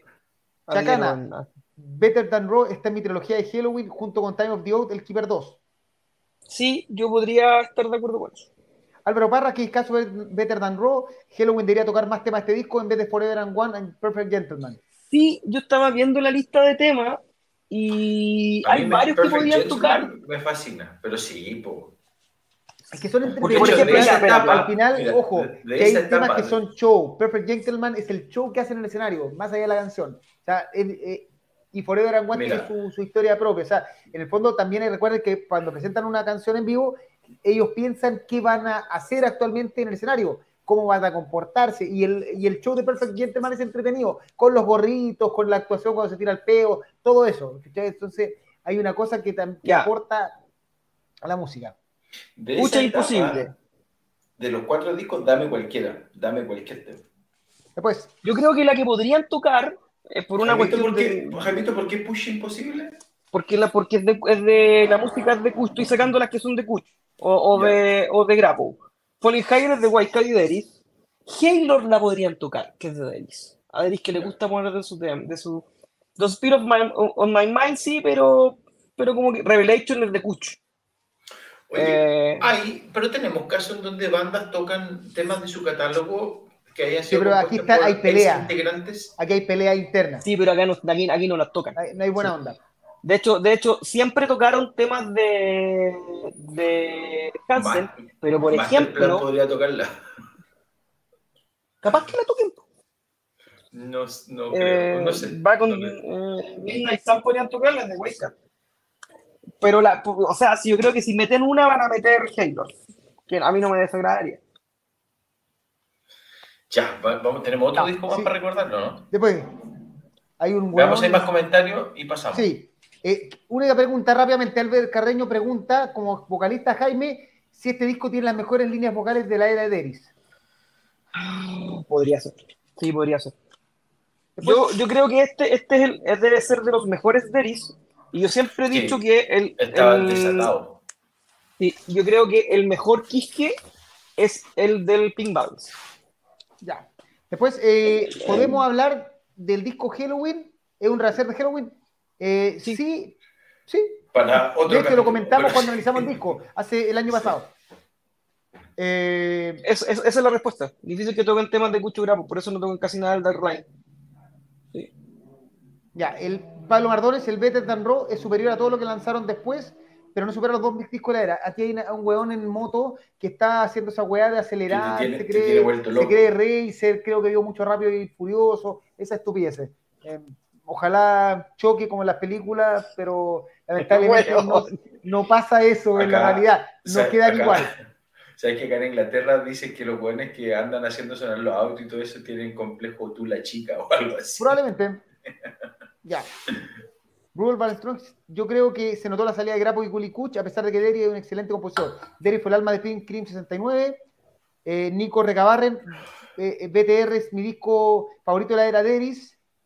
Eh, Paola, hablamos de Persephone. Sí, hablamos de Persephone, lo Paolita. encontraba espectacular. Ella Oye, está- ahí hay- hay- y le hay- agradezco que alguien- me prestó la mesa para sacar la foto.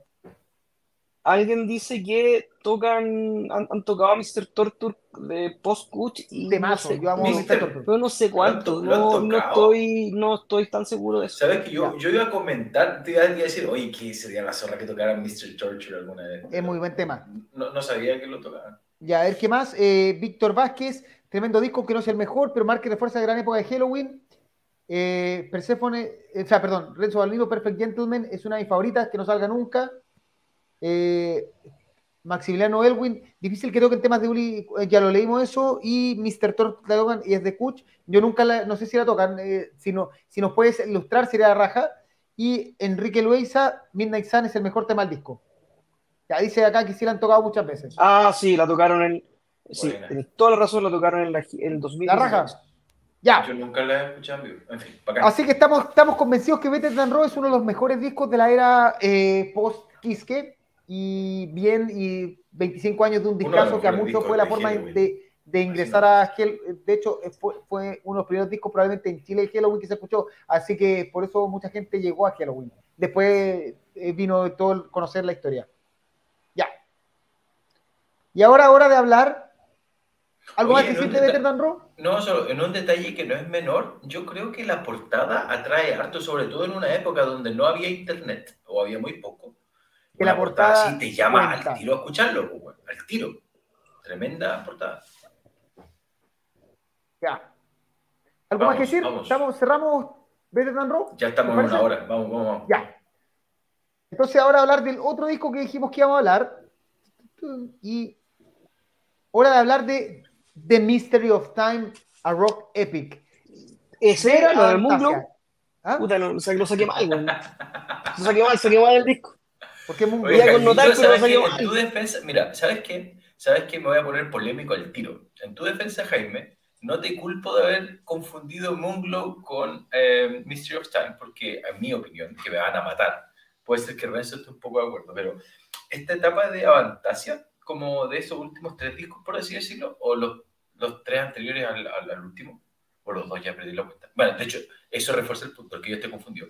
A mí me parecen como, como em, no sé, eh, me gustan todos los discos de Avantasia, me encantan, pero no se me hacen tan increíblemente buenos como, por ejemplo, los primeros tres. Incluso yo diría que el último a mí me gusta más que este, más que el núcleo, más que el. No, ni me acuerdo el nombre anterior.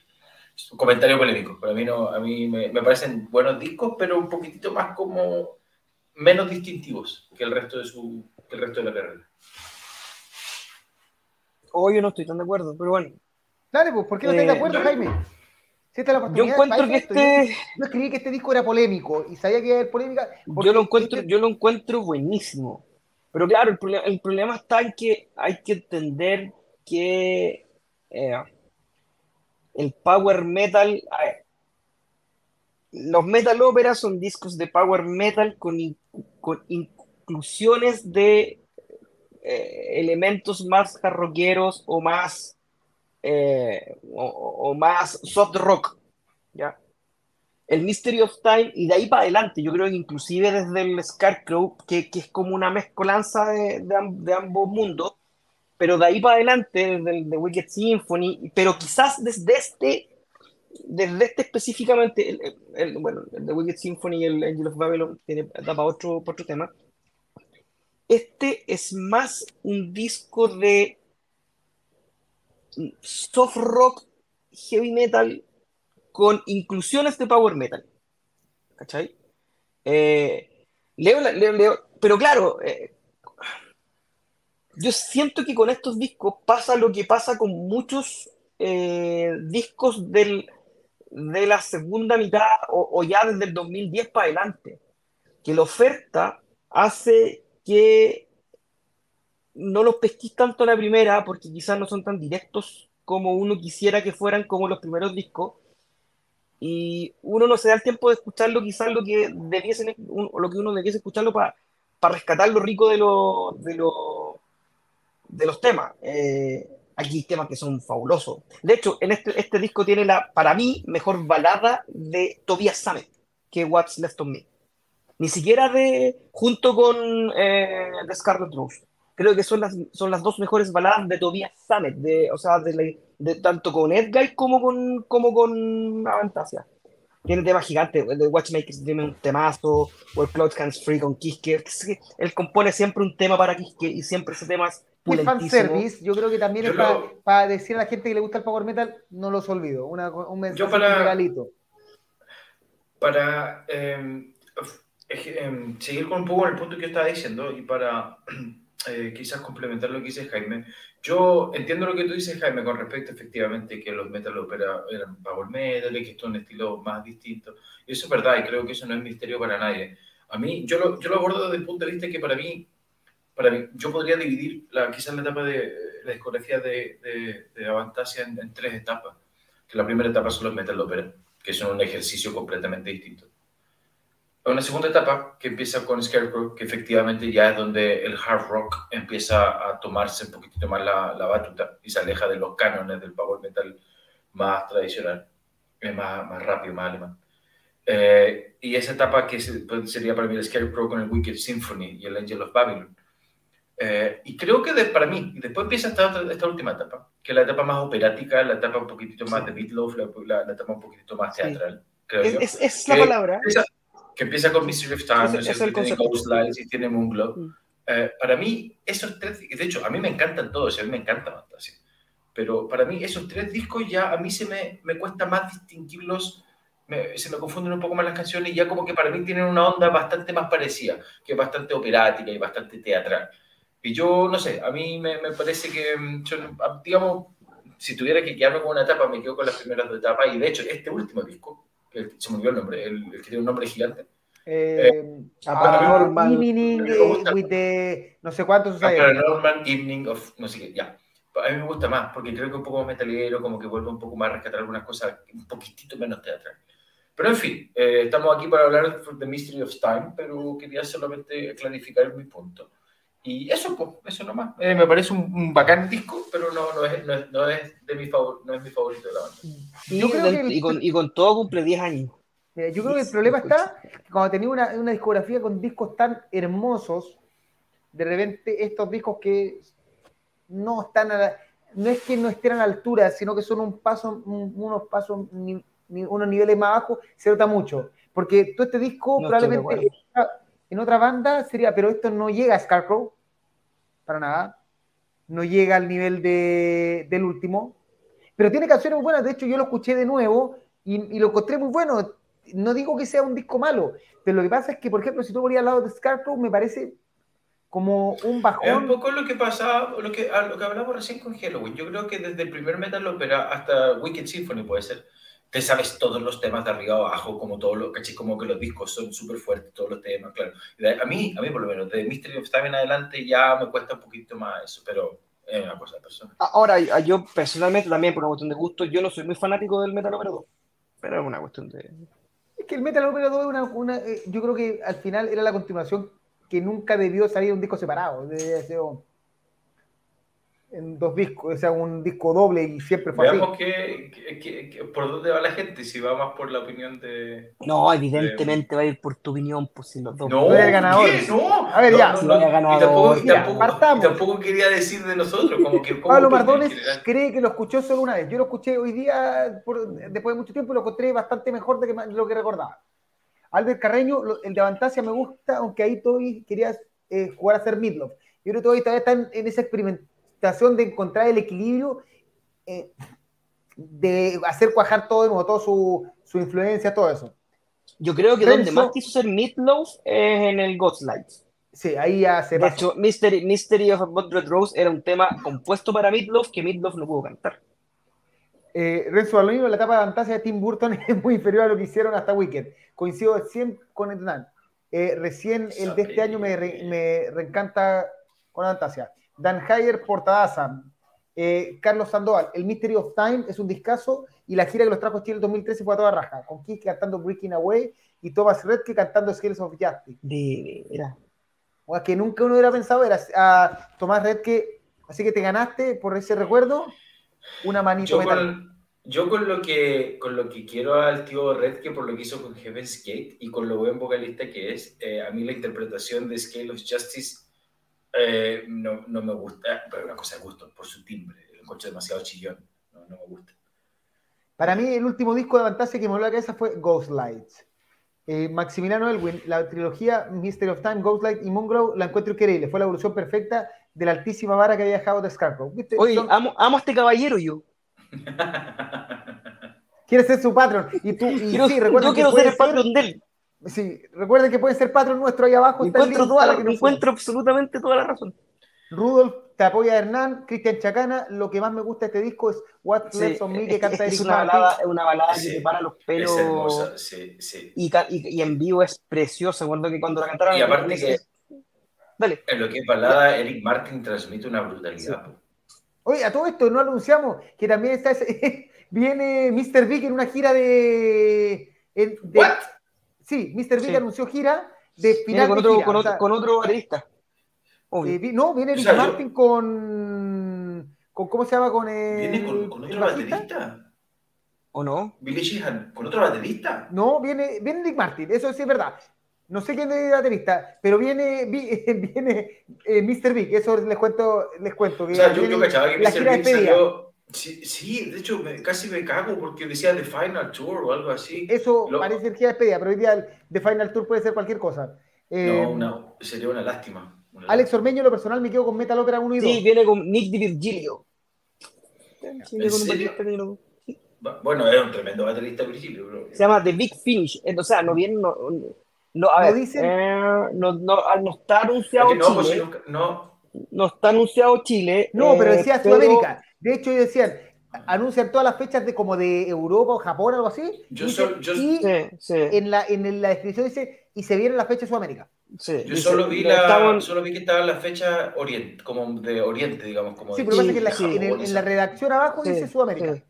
Sí. Ya. Van a estar en Japón eh, desde el 20 de julio con shows en Sudamérica, Europa, UK y Estados Unidos empe- empezando el próximo año.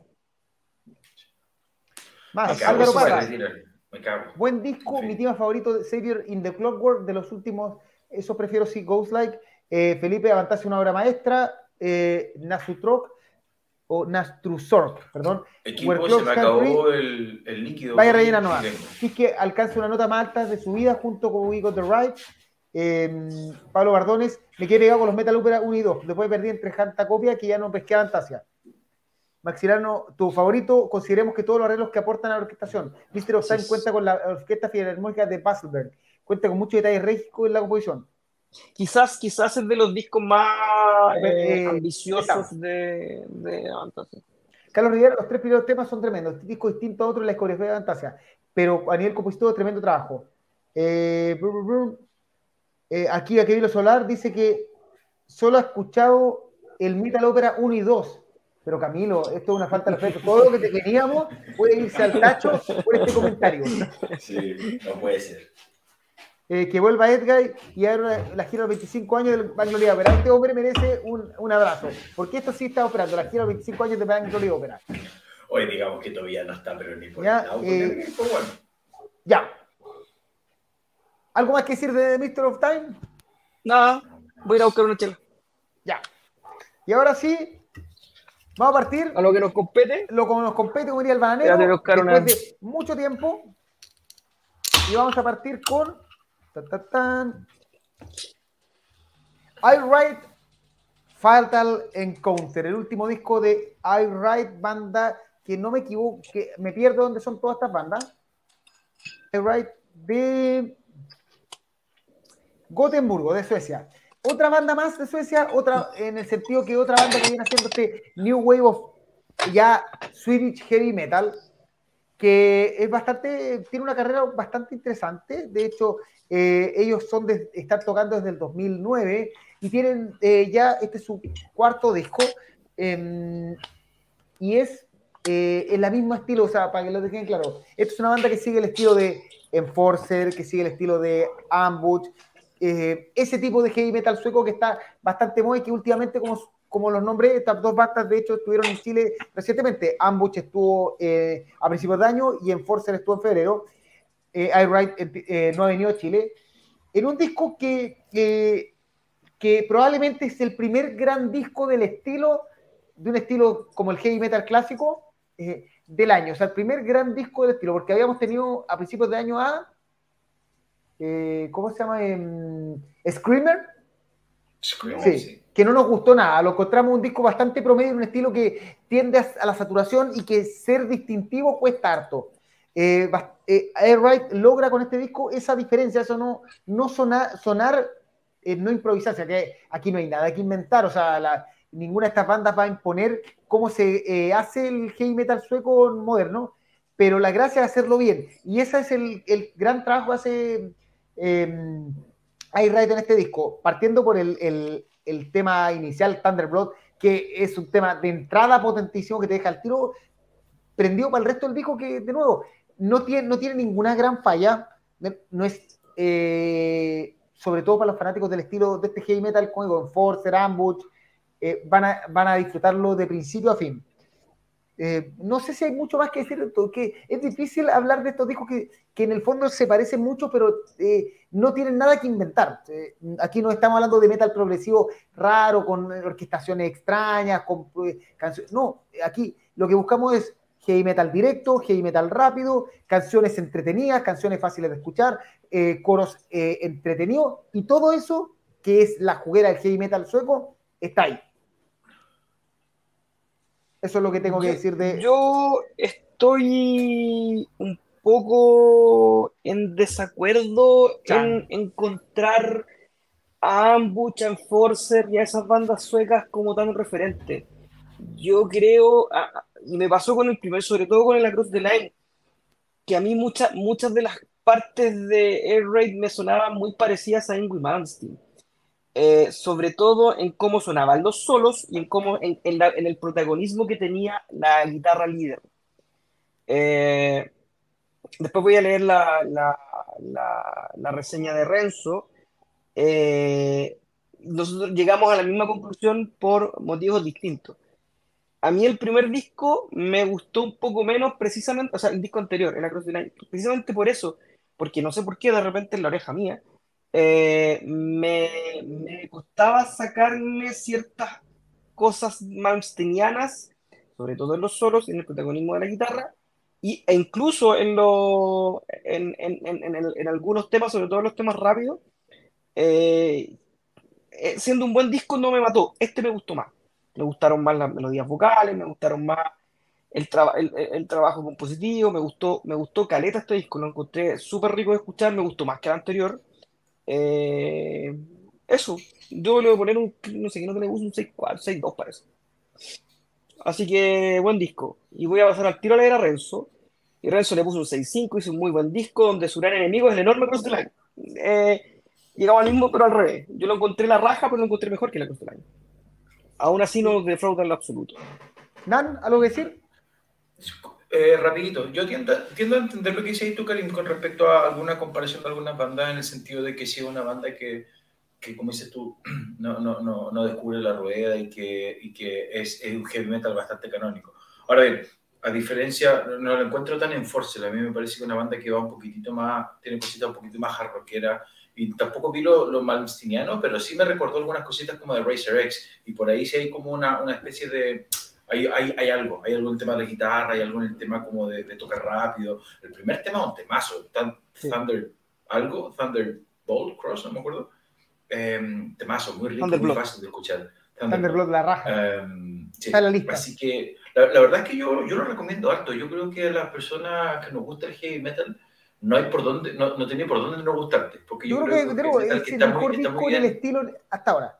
En ese Puede estilo ser, es el mejor sí. Eh, rico, es rico de escuchar. A mí, a mí me gustó harto.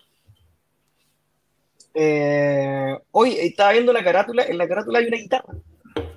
la guitarra, la guitarra es la protagonista de la Ahí está. Sí. Es una guitarra que eh, oh, claramente está, te lo digo al tiro, este es un dibujo clásico de videojuegos de los años eh, de principios de los 80, como Gálaga, como esas los cartridges de los de los cómo se llama de los juegos que se juegan en Atari, esa es la inspiración es que el, el, el, sonido, el sonido y la propuesta es muy de finales de los 80, muy de finales de los 80. Así que esto está inspirado 100% en Atari.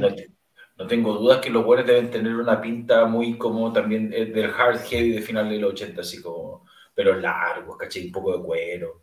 Pero no, no, no true, no true, sino que más como. ¿Queréis verlo? En fin. ¿Queréis verlo? Porque esto, esta es la gracia del programa, si esto lo vamos armando en vivo. Eh, a ver, Me imagino que tiene esa pinta. Vamos, compartimos pantalla, ventana, eh, la vi por acá, ventana Brave. Ahí están, te lo presento.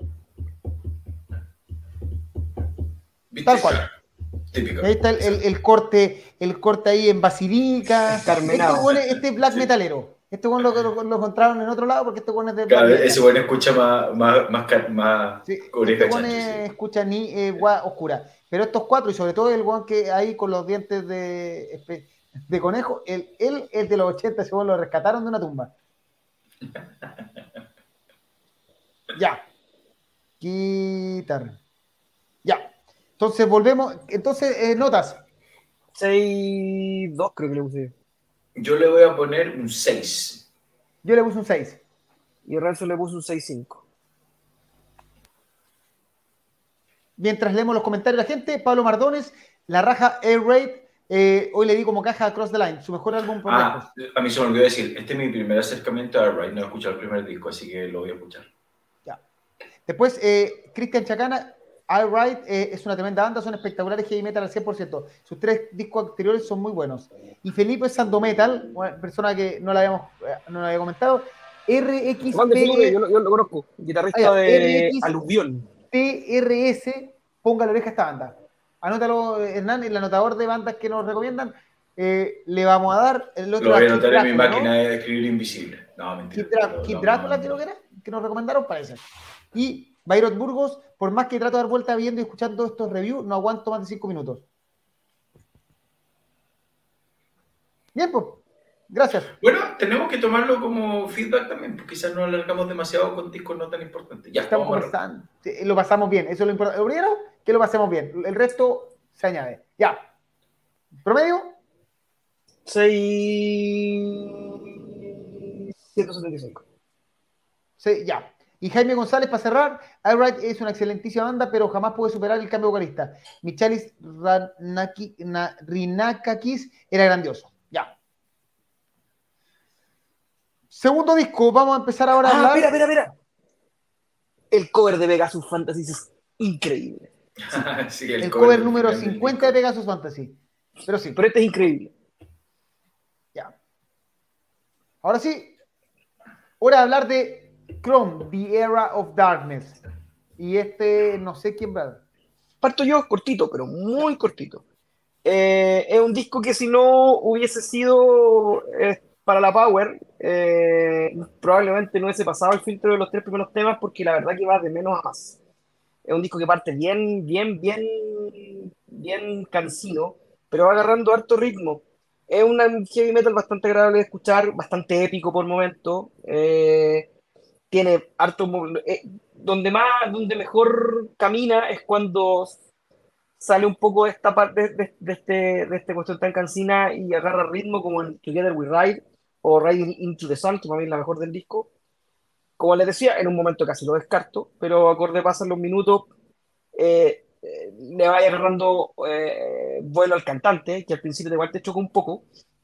Yo creo que más que por la voz que es bastante buena es por la mezcla vocal. Suena muy fuerte eh, pero es un buen disco, recomendado. No es la gran pero es un buen disco.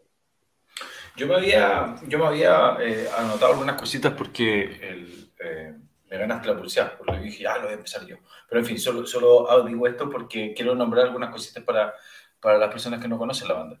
Eh, banda alemana del sur de Alemania, de Bavaria. Em, yo no los conocía. Y tienen una buena carrera ya, pero yo no los conocía y la verdad es que me sorprendió para bien. Em, como decís tú, Jaime, la propuesta es bien clara, es muy, tiene harto de épico. Eh, es un metal bien como guerrero, por así decirlo. Es un metal que tiene eh, heavy y tiene power, pero muy, muy épico.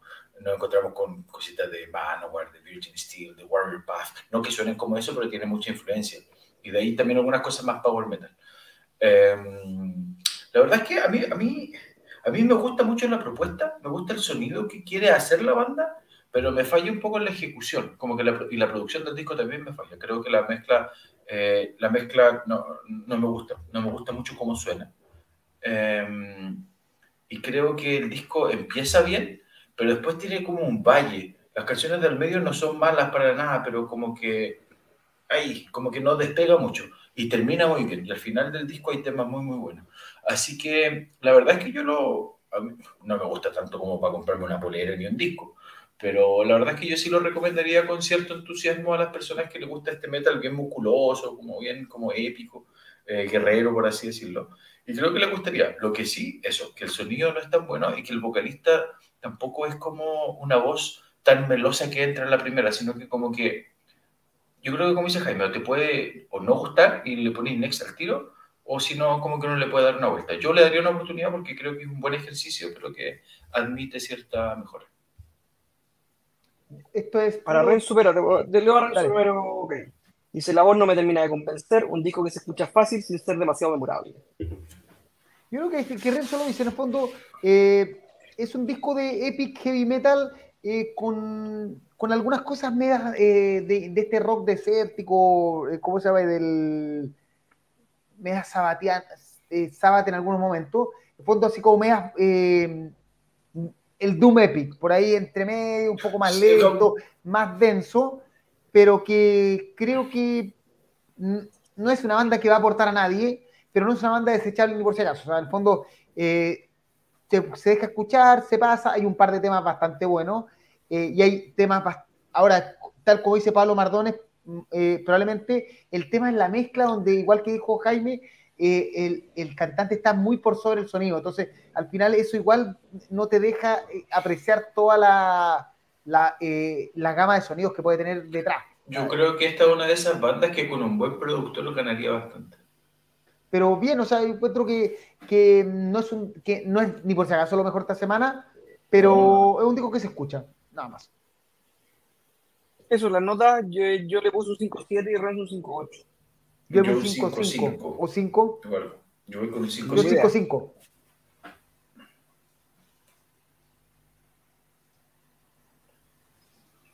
Y no hay más comentarios.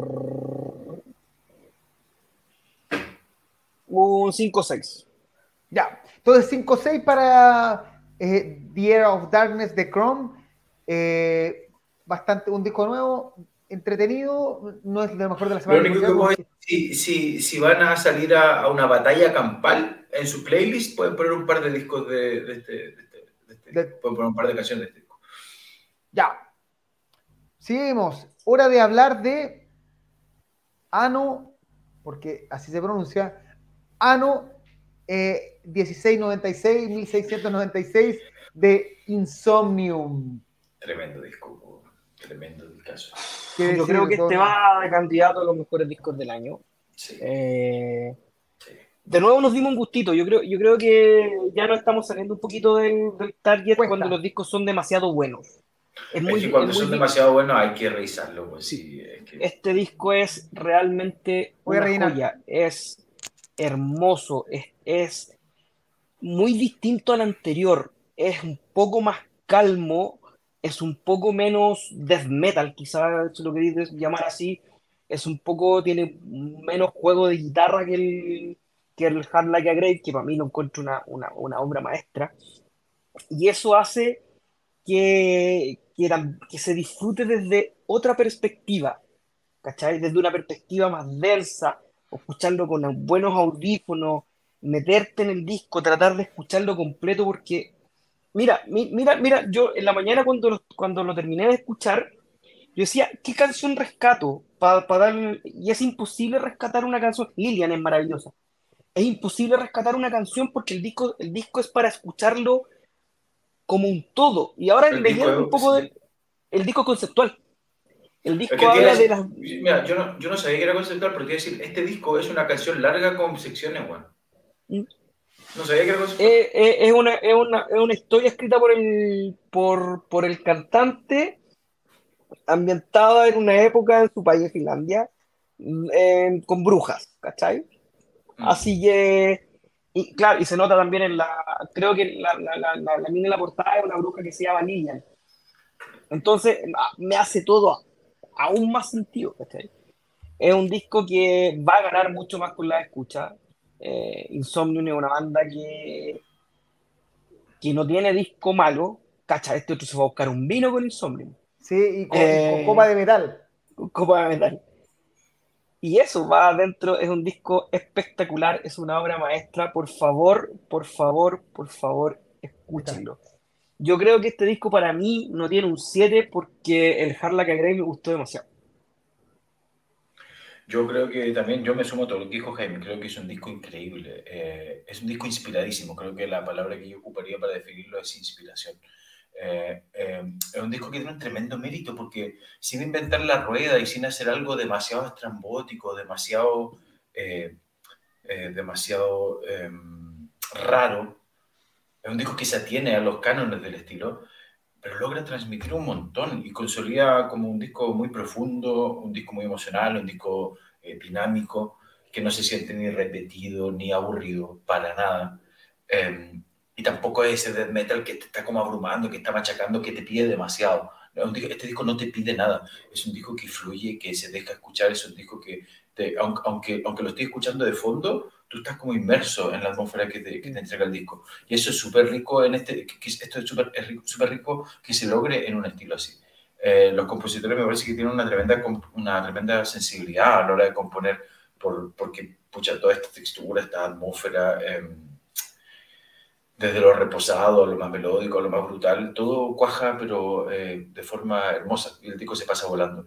Em, de hecho, me parece que es también un mérito, porque creo que este es un disco que se puede disfrutar súper fácil. Yo creo que lo puede disfrutar cualquier persona que le gusta el metal, incluso aquellos que no, que no tienen tanto acercamiento al, al metal más extremo, o de voces culturales, o que no comulgan con este tipo de, estilo. Yo lo invitaría a escucharlo, porque de verdad creo que eh, es increíble. Eh, ¿Sabes que me recordó un poco a esta camada de banda? Yo lo, conversaba, lo mandé una pregunta cuando hablamos de Persephone, que para mí estas bandas como Morphis, como Persephone, como eh, Belacor, eh, Neobliscaris, por ejemplo, Wilderun, son bandas que están empujando los límites como del death metal o del death metal melódico con elementos progresivos. Este, este tipo de metal están empujando los límites de, este género a cosas increíbles a otro nivel. Este es un disco que es de primerísima división del metal eh, en general. Así que mm, eh, eso, yo la verdad, es que me, la verdad es que el disco me fascinó. Creo que podría ser una buena puerta de entrada a, a estos estilos un poquitito más oscuros para personas que, eh, quizás no, no, lo escuchen tanto. Y lo menciono porque creo que parte de nuestro público es más, tirado al power más limpio. por favor, escuchen este disco porque es un disco a toda raja. Mira, yo voy a colgarme tu comentario eh, para tratar de explicar lo que dices. En el fondo siento que estas bandas, y en especial lo que está haciendo Insomnio actualmente, con la llegada de Gianni Limatainen, yo creo que es el detalle que no se puede olvidar. Ah, no sabía que Gianni Limatainen estaba en esta banda. Sí, pues, Gianni Limatainen llegó para el disco anterior. Vale, no sabía. Ya, es que eso es importante porque él aporta eh, la magia que viene del power metal. ¿ya? O sea, a los que no recuerdan, Gianni Matainen es Zona Ártica, básicamente la composición original. ¿Ya? El bueno, claro. El que llevó al mejor tiempo de Zona Ártica. En el fondo, eh, son bandas que utilizan, especial Insomnium, elementos muy oscuros y muy extremos como elementos. O sea, en el fondo, uno dice doble alera, power metal. Eh, eh, Ingrid Malmsteen, guitarra, eh, sonido neoclásico. Lo mismo. El, el gutural los blast beats, entonces, que son cosas más extremas, pero, pero entendiendo que son elementos musicales y no elementos que definen una música.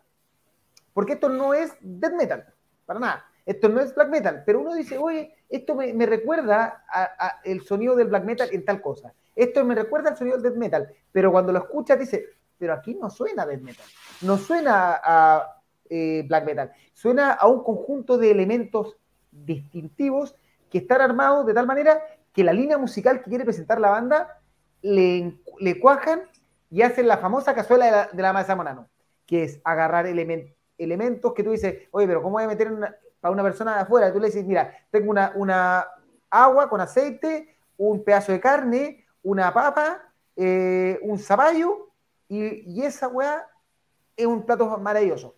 Es lo mismo, son elementos que, que están agarrados a propósito pero que por eso es que no te, que a una persona que no le gusta el death metal, que no le gusta el black metal, tú le voy a presentar esto y es muy probable que si tiene apertura musical lo encuentre fascinante. Y eso es lo que pasa con Insomnium, que el Hard Light Brave y este disco, el año 1696, que a la gente que le gusta más uno más el otro, ambos discos son maravillosos. Y ahí supongo que tuvo que ver el, eh, Janil Matainen un poco la composición. De hecho, él compone algunas canciones y está a cargo de las guitarras e incluso canta las voces limpias.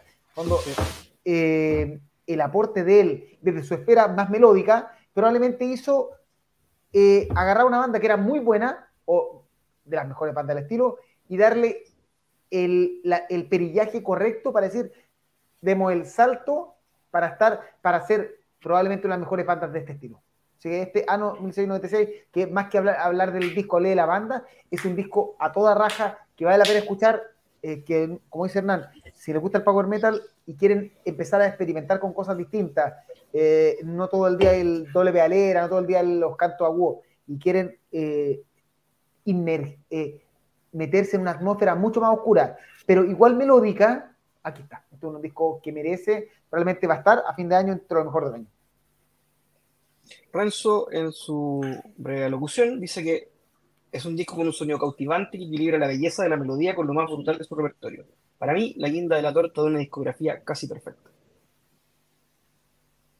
Las notas, eh, Renzo le puso un 7, su primer 7 del, año.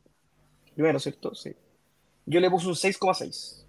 Yo le subo a 6, 7, ya.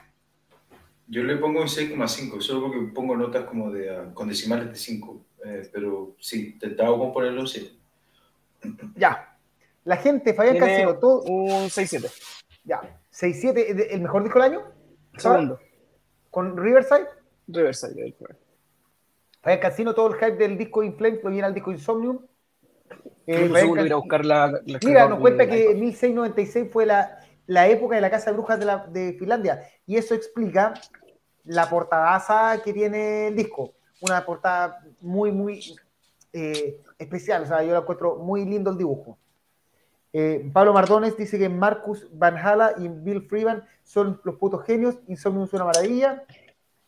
Y Cristian Chacana dice que habrá que poner la oreja de Insomnium. Creo que, creo que el mejor disco de la semana, eh, peleándola con los Bites, ahí depende de, lo, los para, para, para, mí, por paliza, por paliza el mejor disco de la semana. pero son, pero son discos muy, muy distintos estilos, pero los dos son probablemente de lo mejorcito que hemos escuchado en el año bueno, me voy a corregir. es lo que más me gustó por Paliza.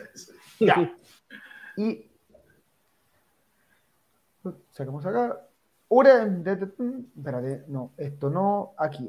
y ahora sí, eh, turno de hablar del otro disco esperado de la semana, eh, como es Love Bites con Judgment Day, el regreso de las japonesas power metaleras tras la salida de una de sus integrantes más importante, como es la bajista, eh, se reorganizan y deciden lanzar, tras creo dos años, su nuevo disco llamado Judgment Day. Eh, ¿me ¿quieres?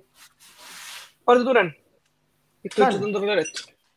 Eh, a ver, eh, bueno, Love Bites creo que tiene una propuesta súper conocida por todos nosotros. es el creer el poder que tiene esta chiquilla. Estos discos son trayazo tras trayazo, como siempre, siempre, taca, taca, taca, taca, que no te da respiro las ejecuciones y las interpretaciones son, digamos, brillantes, no tienen, son impolutas. Eh, las composiciones igual tienen harto mérito porque a pesar de que son, a, veces se sienten complejas desde el punto de vista ornamental y de los arreglos que tienen, son composiciones que son súper fáciles de digerir y muy disfrutables. Em, pero sí, estas chicas tienen una potencia como inconfundible, son unas máquinas en verdad. A mí lo que menos me gustó del disco es la producción. A mí me sonó comprimidísimo. Eh, me parece que lo comprimieron a cagar, por lo menos lo que está subido a Spotify. Lo, escuché con los mejores audífonos que pude desde Spotify y la verdad es que me, sonó, no, sé si en físico sonará distinto, pero así en digital, para mí la producción es, es malísima, está demasiado comprimida, así que no me gustó nada. Eso. Eh, a mí el disco anterior me parecía más encantador y un poquitito menos sobrecargado. Este disco, sumado al tema del sonido, este disco a mí a rato se me hace un poquitito cansador para el oído porque lo encuentro muy sobrecargado, eh, demasiado arrollador. Eh, me faltó un poquitito más, más de matices quizás, pero quizás con un mejor sonido, una mejor mezcla, no, me, me, me ayudaba un poquito, pero me demanda mucho como oyente, como que termino cansado. Eh, eso, eso desde el punto de vista como negativo. Creo que es menos memorable que su disco anterior. Eh, y ya no un tema de, de gustos personales. Eh, yo creo que Love Bites, no sé si a todos les pasó, pero a mí me, al principio, hace años atrás, cuando lo escuché por primera vez, a mí me costó mucho acostumbrarme a la voz. Me, acostumbró mucho, me costó mucho acostumbrarme a este timbre, al timbre eh, tan, tan, no quiero sonar como algo racial, pero tan oriental. Eh, a mí me costó. Después me acostumbré y después ya pasó piola. Pero aún así, aun cuando estoy acostumbrado, la verdad es que no soy tan fanático de, de cómo suena y no soy un fan de, de, de, esa voz. Entonces, la verdad es que cuando yo lo escucho, no me dejo de preguntar, puta, ¿cómo sonaría esto con una voz menos nasal, ¿cachai? Con, un, con, con, con, algún tenor del power metal, ¿cachai? Una voz tipo un Eric, no sé, un Eric Ronwell, por ejemplo ¿cachai? Incluso, o incluso con, más conocidos como Fabio Leoni o con Tommy Caribic, con cualquiera de estos tenores que tienen una voz muy potente, yo creo que estos discos suenan. Me encantaría tener el proyecto por pistas de este disco, sacar la pista de la voz y poner a uno de estos cantantes y ver cómo, cómo sonaría. Eh, creo que, no sé, yo creo que sonaría increíble. Eh, entonces siempre como que me, me, me, hago esa pregunta. Incluso con alguien, o, no, o, o con alguien, ¿sabes qué? Que no es tenor, es barítono, creo, pero Sángel Sorgati, el vocalista de Miraf, no es que él tiene un color de voz muy oriental también. Creo que ese tipo de voz, no sé, siempre me pregunto, siempre como que he tenido ganas de escuchar el Love Bites con otra voz, pero eso ya es una cosa personal. Eh, me parece un muy buen disco, muy buen disco. Creo que Stand and Deliver es como uno de los mejores temas del año. Así que nada, bien, a mí me gustó harto el disco. James, tío. Eh, ¿Tú las amas? Salvo eh, el punto de la voz, en el cual estoy absolutamente en desacuerdo con, con, con Hernán. Eh, yo creo que eh, la voz le pega perfecto al estilo y a la propuesta. Eh, lo demás sí estoy de acuerdo. Yo creo que este es candidato, pero por paliza, al mejor disco de Power Metal del año. Hasta el momento es lo mejor que escuchaban al estilo. Cuando de los 10 discos tiráis los 10 discos, tiráis de los 10 temas, tiráis los 10 temas a, a tu lista de reproducciones, que el disco es bueno. Eh, eh, yo no lo encuentro tan recargado. Yo a veces siento que, bueno, me pasa a mí, yo, yo no, no, no, no, me puedo poner en, el lugar de, de, la, de, la, gente que escucha, pero siento que a veces confundo un poco el, la rapidez y los solos rápidos con los recargados. Los temas no son tan largos, los temas son cortos, eh, duran cinco minutos en promedio. Yo no los encuentro tan recargados. Yo creo, yo creo que esto es más son súper memorables. Cosa que, por ejemplo, no pasa con. Y, y, y, y, rítmicamente tampoco varían demasiado. Pero es que... Por ejemplo, por, déjame, déjame terminar. Por ejemplo, a veces Dragon Force peca, de, peca del recargo de demasiada, demasiada, demasiada información en la guitarra, demasiado ritmo, demasiadas tonalidades vocales, demasiados cambios matices en un mismo tema, en, en seis minutos, en siete minutos, en ocho minutos y medio. Y eso, a eso a mí me satura un poco. Esto no me, no me llegó a saturar, lo encontré realmente la zorra. Ah, Cacha, ¿cuál, ¿cuál dijiste tú que era tu Stand and Deliver? Sí, sí. Para mí, We Are the Resurrection va a estar, lo, lo, tengo marcado como, creo que, creo que es un opening perfecto, un opening que, que te pega, aparte que, que te pega un combo en los hocico gigantesco, aparte que es muy inteligente, porque los tres primeros temas son tú, tú, tú, y el cuarto baja un poquito, pero, pero es un galopeo. ¿Cachai? Eh, Get Witch, eh, eh, para después volver a pegarte un combo. Yo de verdad lo encuentro genial. Mayorion es otro tema que también es, tampoco es tan rápido, también es rico, ¿no? De verdad me, me fascinó, me sorprendió, eh, me enamoré de estas japos. Son realmente. Alguien está estrenando Baby Metal de Kawaii. A mí el disco anterior me gusta más. Eh, perdón, lo voy a escuchar, no, no, no, no, le tengo ¿No lo he escuchado? Lo único que te quería acotar Es, muy bueno. Lo único que creo que es que es que creo que tenemos, o sea, y está bien, cuando decimos sobrecargado puede ser que nos referimos a distintas cosas. A mí el sobrecargado para mí tiene que ver con la información en su conjunto. Cuando todo es muy rápido, claro, cuando tienes una batería a todo cagar, tienes eh, dos guitarras a todo cagar, cuando tienes pistas, hartas pistas como de, más de ambientación. Eh, ese, ese todo, a mí a veces como que me, escuchándolo por 40 minutos porque no te da ni un respiro, como que a eso me refiero con una sobrecarga, como que me cansa. Pero, yo lo cuento pero, o sea, yo lo escuché en discaso, es, es, una buena palabra. Es una buena palabra. Es, como, hacer hit por 40 minutos. Sí, pero también nunca he hecho hit por 40 minutos en tu vida. No hay nadie puede hacer hit por 40 minutos, no, no, no, igual lo que yo quería decir es que igual mi comentario de sobrecargo, y lo mencioné en mi reseña, o sea, mi comentario, que está muy apalancado por el sonido. Creo que esta la comprimieron a cagarse. Entonces, todo eso se me hace mucho más difícil de discernir, ¿cachai? No hay nada más rico cuando tú escucháis tu bajo, tu guitarra, tu, cuando la mezcla no se superpone. En este, para mí está todo superpuesto y eso me canso. Mira, yo creo que este eh, Love Bites sobrevive primero a un, a un, gran cambio de formación, que es la salida de su bajista, que eh, hasta donde entiendo, y de hecho Pablo Mardones, porque el, el, amante número uno y el buen recomendador de Love Bites de este programa, es él, él nos metió en la cabeza y el tío, el tío David tío David también es eh, amante de, los Sí, pero el tío David es más tarde, ojo, ¿no? El tío David es, eh, tardío, ¿no? El, aquí el, el, verdadero el, eh, Pablo Ardón, te lo puedo decir porque él nos viene hablando de la banda hace varios años. Eh, la verdad es que sobrevivió al cambio de bajista que muchos temieron que era el fin de la banda y se replantean y sacan un discazo que es Power Metal directo sin pausa. De hecho, alguien reclama ahí que le faltó eh, la balada, para descansar un poco del el hoyo. Es que esta weá es, eh, es carne la la otra.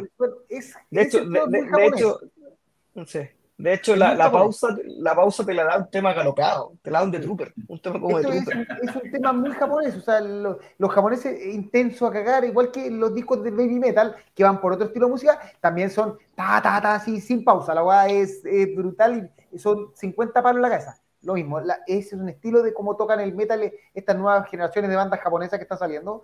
Y Bites es probablemente la más power metal del estilo, eh, kawaii, del estilo metal kawaii, como se llama. Eh, y creo que esa es la gracia. Esto aquí te dicen, nosotros, cuando parte el disco, esta no, es, no somos la resurrección, esta es nuestra propuesta, y lo que se viene son 45 minutos, una hora, no tengo bien claro el tiempo, de potencia, donde va a estar 53 minutos así manejando a, a 200 por hora.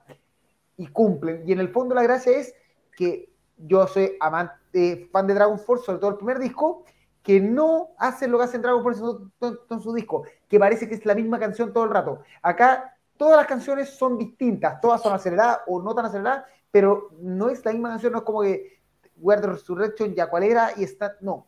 Aquí es esa capacidad de producir disco a alta velocidad, pero sin que las canciones sean clones una de otra, es lo que hace sensacional este disco.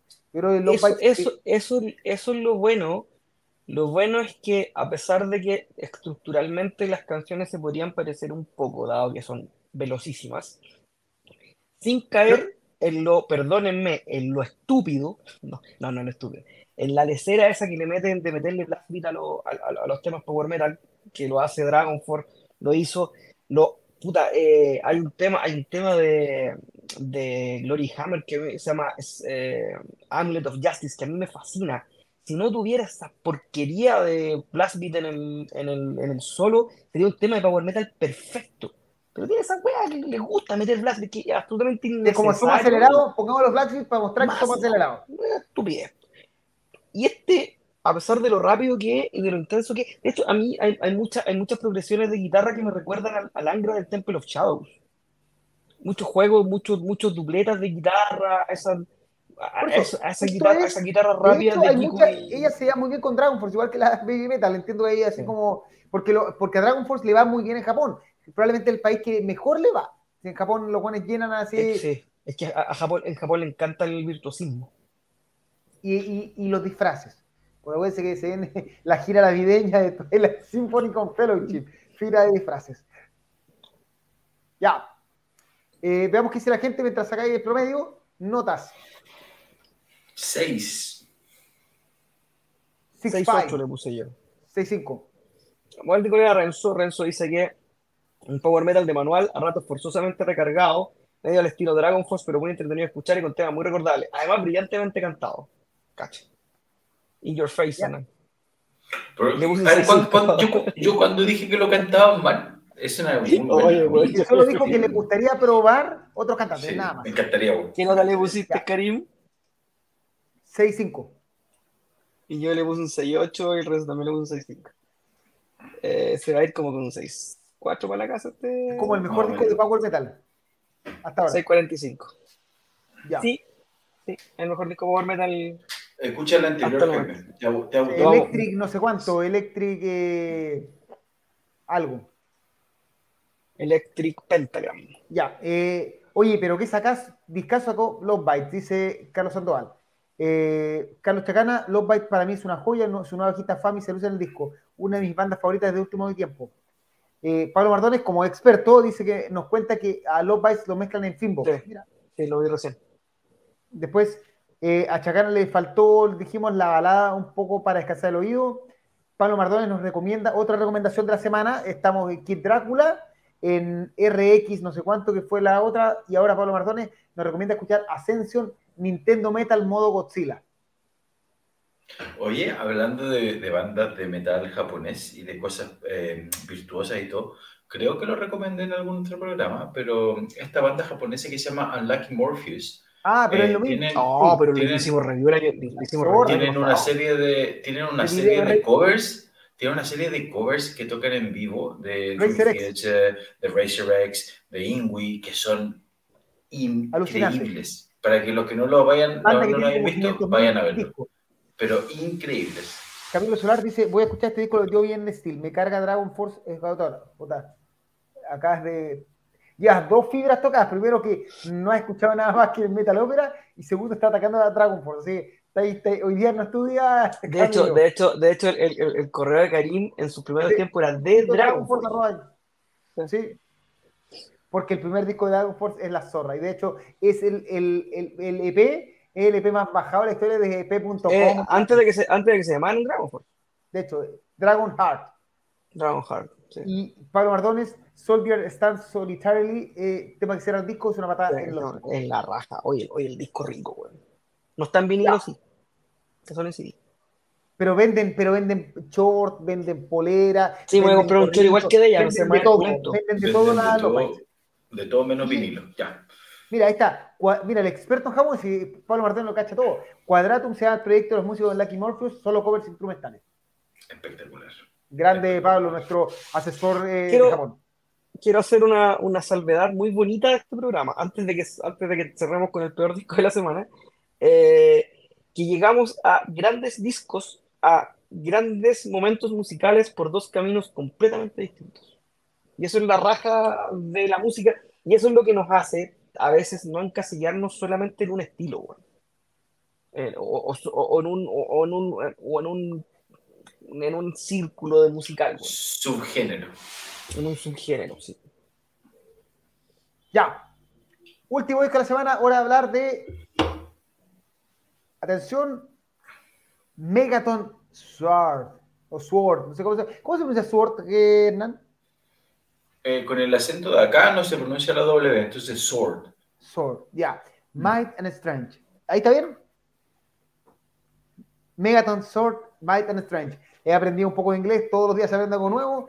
El último disco de la semana, probablemente, es- probablemente lo dijo, ya lo tiró Jaime, el peor disco de la semana, es una semana de discasos, donde el peor disco no es malo, así de sencillo. Ya. ¿Quién quiere partir? Cortito, eh, yo parto, parto a hacerla súper corta. Heavy metal con algunos tintes épicos, con un cantante bastante discreto. Me pareció que tiene buenos momentos. eh, dentro, si bien no es, no, no es lo mismo que Chrome, eh, pero toca ciertas fibras similares. El de Chrome es bastante mejor. Eh, me parece, me pareció muy extraño haberme lateado un poco en un disco que dura menos de 40 minutos. Y eso te dice algo. Eh, un disco que evidentemente no lo voy a volver a escuchar, no se va a ir al carrito, no lo voy a recomendar, y a pesar de que me odie mi amigo personal Hugo Álvarez, que amó este disco, Eh, siento que es lo más bajo de la semana y no tengo mucho más que decir. No, no es un disco que me aporte demasiado y, y espero que el que, sea, que el que venga sea mejor. La portada es muy bonita, sí, la portada es muy, muy, muy, muy bonita. Yo tengo una apreciación ligeramente distinta a la de Jaime. Eh, no, insisto, yo no soy quien para decir si algo es mejor o peor que otra cosa. Pero lo que sí me, lo que sí puedo decir es que este es un disco hecho por y para fanáticos del heavy metal más tradicional. Es más muy de nicho. Muy, muy, muy, o sea, se, se, mueve en un centímetro cuadrado. Por lo tanto, yo creo que a personas que les gusta mucho el estilo, yo creo que un disco que le va a gustar, es, es tremendamente canónico. Eh, tenéis que acostumbrarte a la voz. Si pasa la voz, a mí, a, a, mí, por ejemplo, a mí un disco que me, que me gusta, a mí un disco que me gustó, que me entretiene, no me voló la cabeza y no me lo voy a comprar, pero es un disco que lo puedo escuchar perfectamente y no me dan ganas de saltármelo, ni mucho menos. Así que eso, solamente decir que es un disco por y para fanáticos del heavy metal más tradicional y más como New Wave of, ni siquiera traditional, true heavy metal. Así que. Yo creo que el, el, peor problema, el gran problema de este disco es que Blood, ¿cómo se llama? Blood Hell Steel, Steel Hell's Fire, que es el disco anterior y el primer disco de la banda, lanzado en 2020, está muchos peldaños más arriba. De hecho, eh, Nan es un, era un, es un fanático de ese disco. Eh, eh, o le gusta mucho. El primer disco de Megaton Sword eh, es realmente de, del estilo, o sea, de este estilo true heavy metal eh, megatoniano, por decirlo así,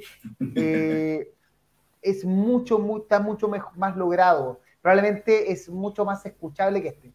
Este es un disco que tiene momentos muy buenos, pero también tiene, como diría el del lado, momentos cansinos. Eh, su palabra favorita de este último tiempo, de, de Don sí. Jaime Steele.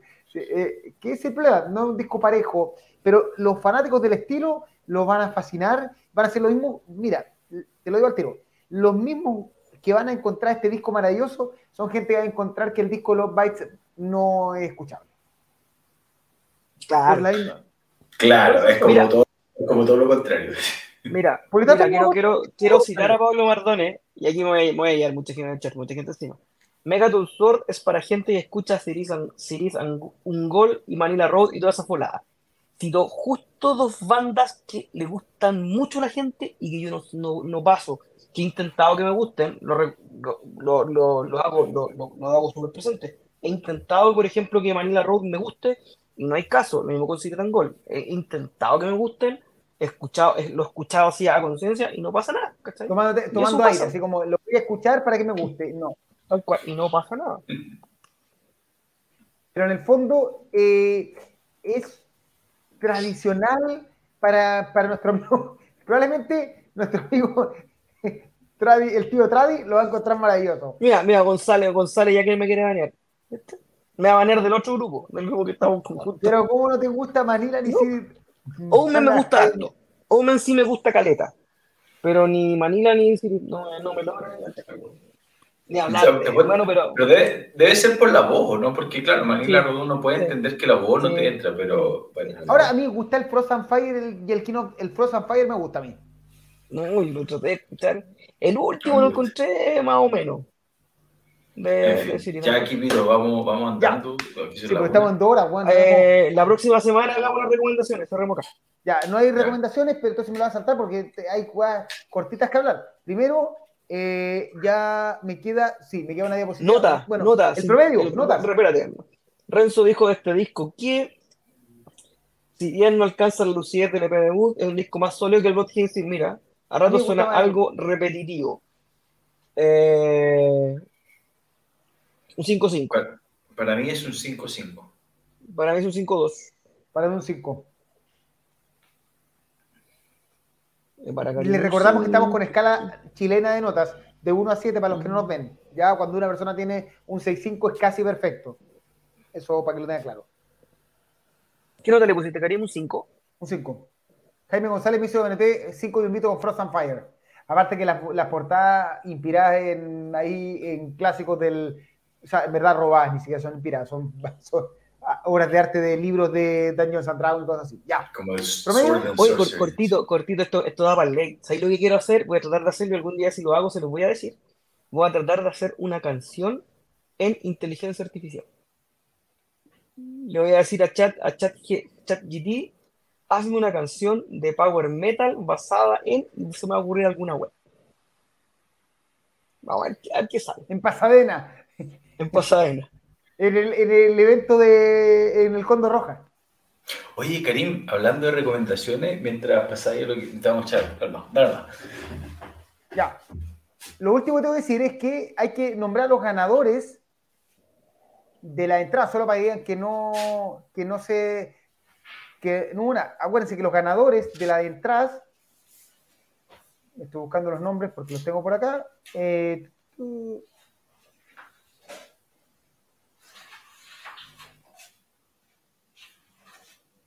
que no digan que no está. Aquí está. Los ganadores de las entradas para Saratoga. Eh, para que lo estén viendo, porque, ojo, esta entrada no se sortearon como normalmente entrada, porque un acuerdo con, el, con la gente de, de El Juglar, que nos consiguió la maravillosa entrevista que tuve con, eh, con este brasileño, dijimos que las entradas se sorteaban entre gente que fuera a YouTube, viera la entrevista, dejara like y la compartiera y escribiera un comentario. Entonces, los ganadores se lo anuncio al tiro y para que lo sepan, son eh, Jonathan Krautman, Benjamín y Cata, para que no digan ellos tres, les voy a mandar por interno, lo podemos comunicar con ellos para que sepan que tienen entrada para este domingo para ver a Saratoga en vivo. Y yo estaré ahí, así que nos vamos a estar viendo. Ahora sí. Grande tío padre Hurtado después de dos horas y un minuto. Oye, hablando, no, es que hablando de, como dijiste, las recomendaciones para otra semana, me acordé que tú no había recomendado ver Critical Role, creo que era, ¿verdad? Box Match. sí. Ya, pues, no, no, no, lo he visto, pero em, navegando por mi, haciendo mi, las compras que a veces hago como de, de, cómics, mira lo que encontré por una ganga. Box Máquina es un tremendo libraco, es una edición media de lujo de Dark Horse y nada, pues bueno, no costaba nada y tenía muy buenos comentarios. Así que ahí lo voy a leer y, te, estoy, te voy a estar contando. Vox Máquina es la historia, de, es exactamente, es, eso es la previa al, a la serie. Ya, entonces leo esto y de ahí a la serie. A la serie de cabeza. Ya. Y eh, mira, nos dicen rápidamente Cristian Chacana, lo nuevo Malón, Un cielo rojo, ¿alguien lo escucha? Muy buen tema. Oh, oh Malón, Malón hizo buena nueva música. Cosa que no enteramos. Vamos. Eh, Leonardo Cid, Saratoga, una banda excelente de 12 años, al igual que Tierra Santa. Eh, puta, lamentablemente las entradas ya se, estaban sorteadas. El acuerdo era ver la entrevista, comentarla en YouTube, ponerle like y compartirla. Y esa persona ya fueron sorteadas las tres entradas que me permitió don, el jugar. Para, recuerde, y para Tierra Santa puede que haya entrada porque tengo que hablar con el jugular. Todavía queda mucho programa. Si aparece, si aparece otra entrada por ahí, Leonard, vamos a tener tu nombre en consideración. Y les cuento que no me contestó nada el productor de el productor de, de Timotolki, así que realmente probablemente no hay show ni aquí. O sea, ni en Ese camino que faltó la mejor sección de todas. Que era la recomendación. Oye, se viene Frozen Crown, se viene Nanowar of Steel la próxima semana. Me dijeron que el de eh, Galnerius está increíble, ojo. Se viene el legado de una tragedia, Marauder. Mira, se vienen estas cositas para la próxima semana. Galnerius, pero digo, parece que el de Japón. Puta que me carga esa frase, se vienen cositas. No sé por qué me causa tirria, bueno, en fin. Ya, El, problema de, el problema de la frase se vienen cositas es de la gente que abusó de la frase se, se vienen cositas. Sí. Pero para la próxima semana se vienen cositas. Se vienen cosotas. Usaremos, otra, se vienen cosotas. Otra, otra que me carga, me reinventé o se reinventó. es como la gente que se va, que la gente que viaja al sudeste asiático a reencontrarse. La pregunta es si la gente del sudeste asiático viaja a Sudamérica a reencontrarse.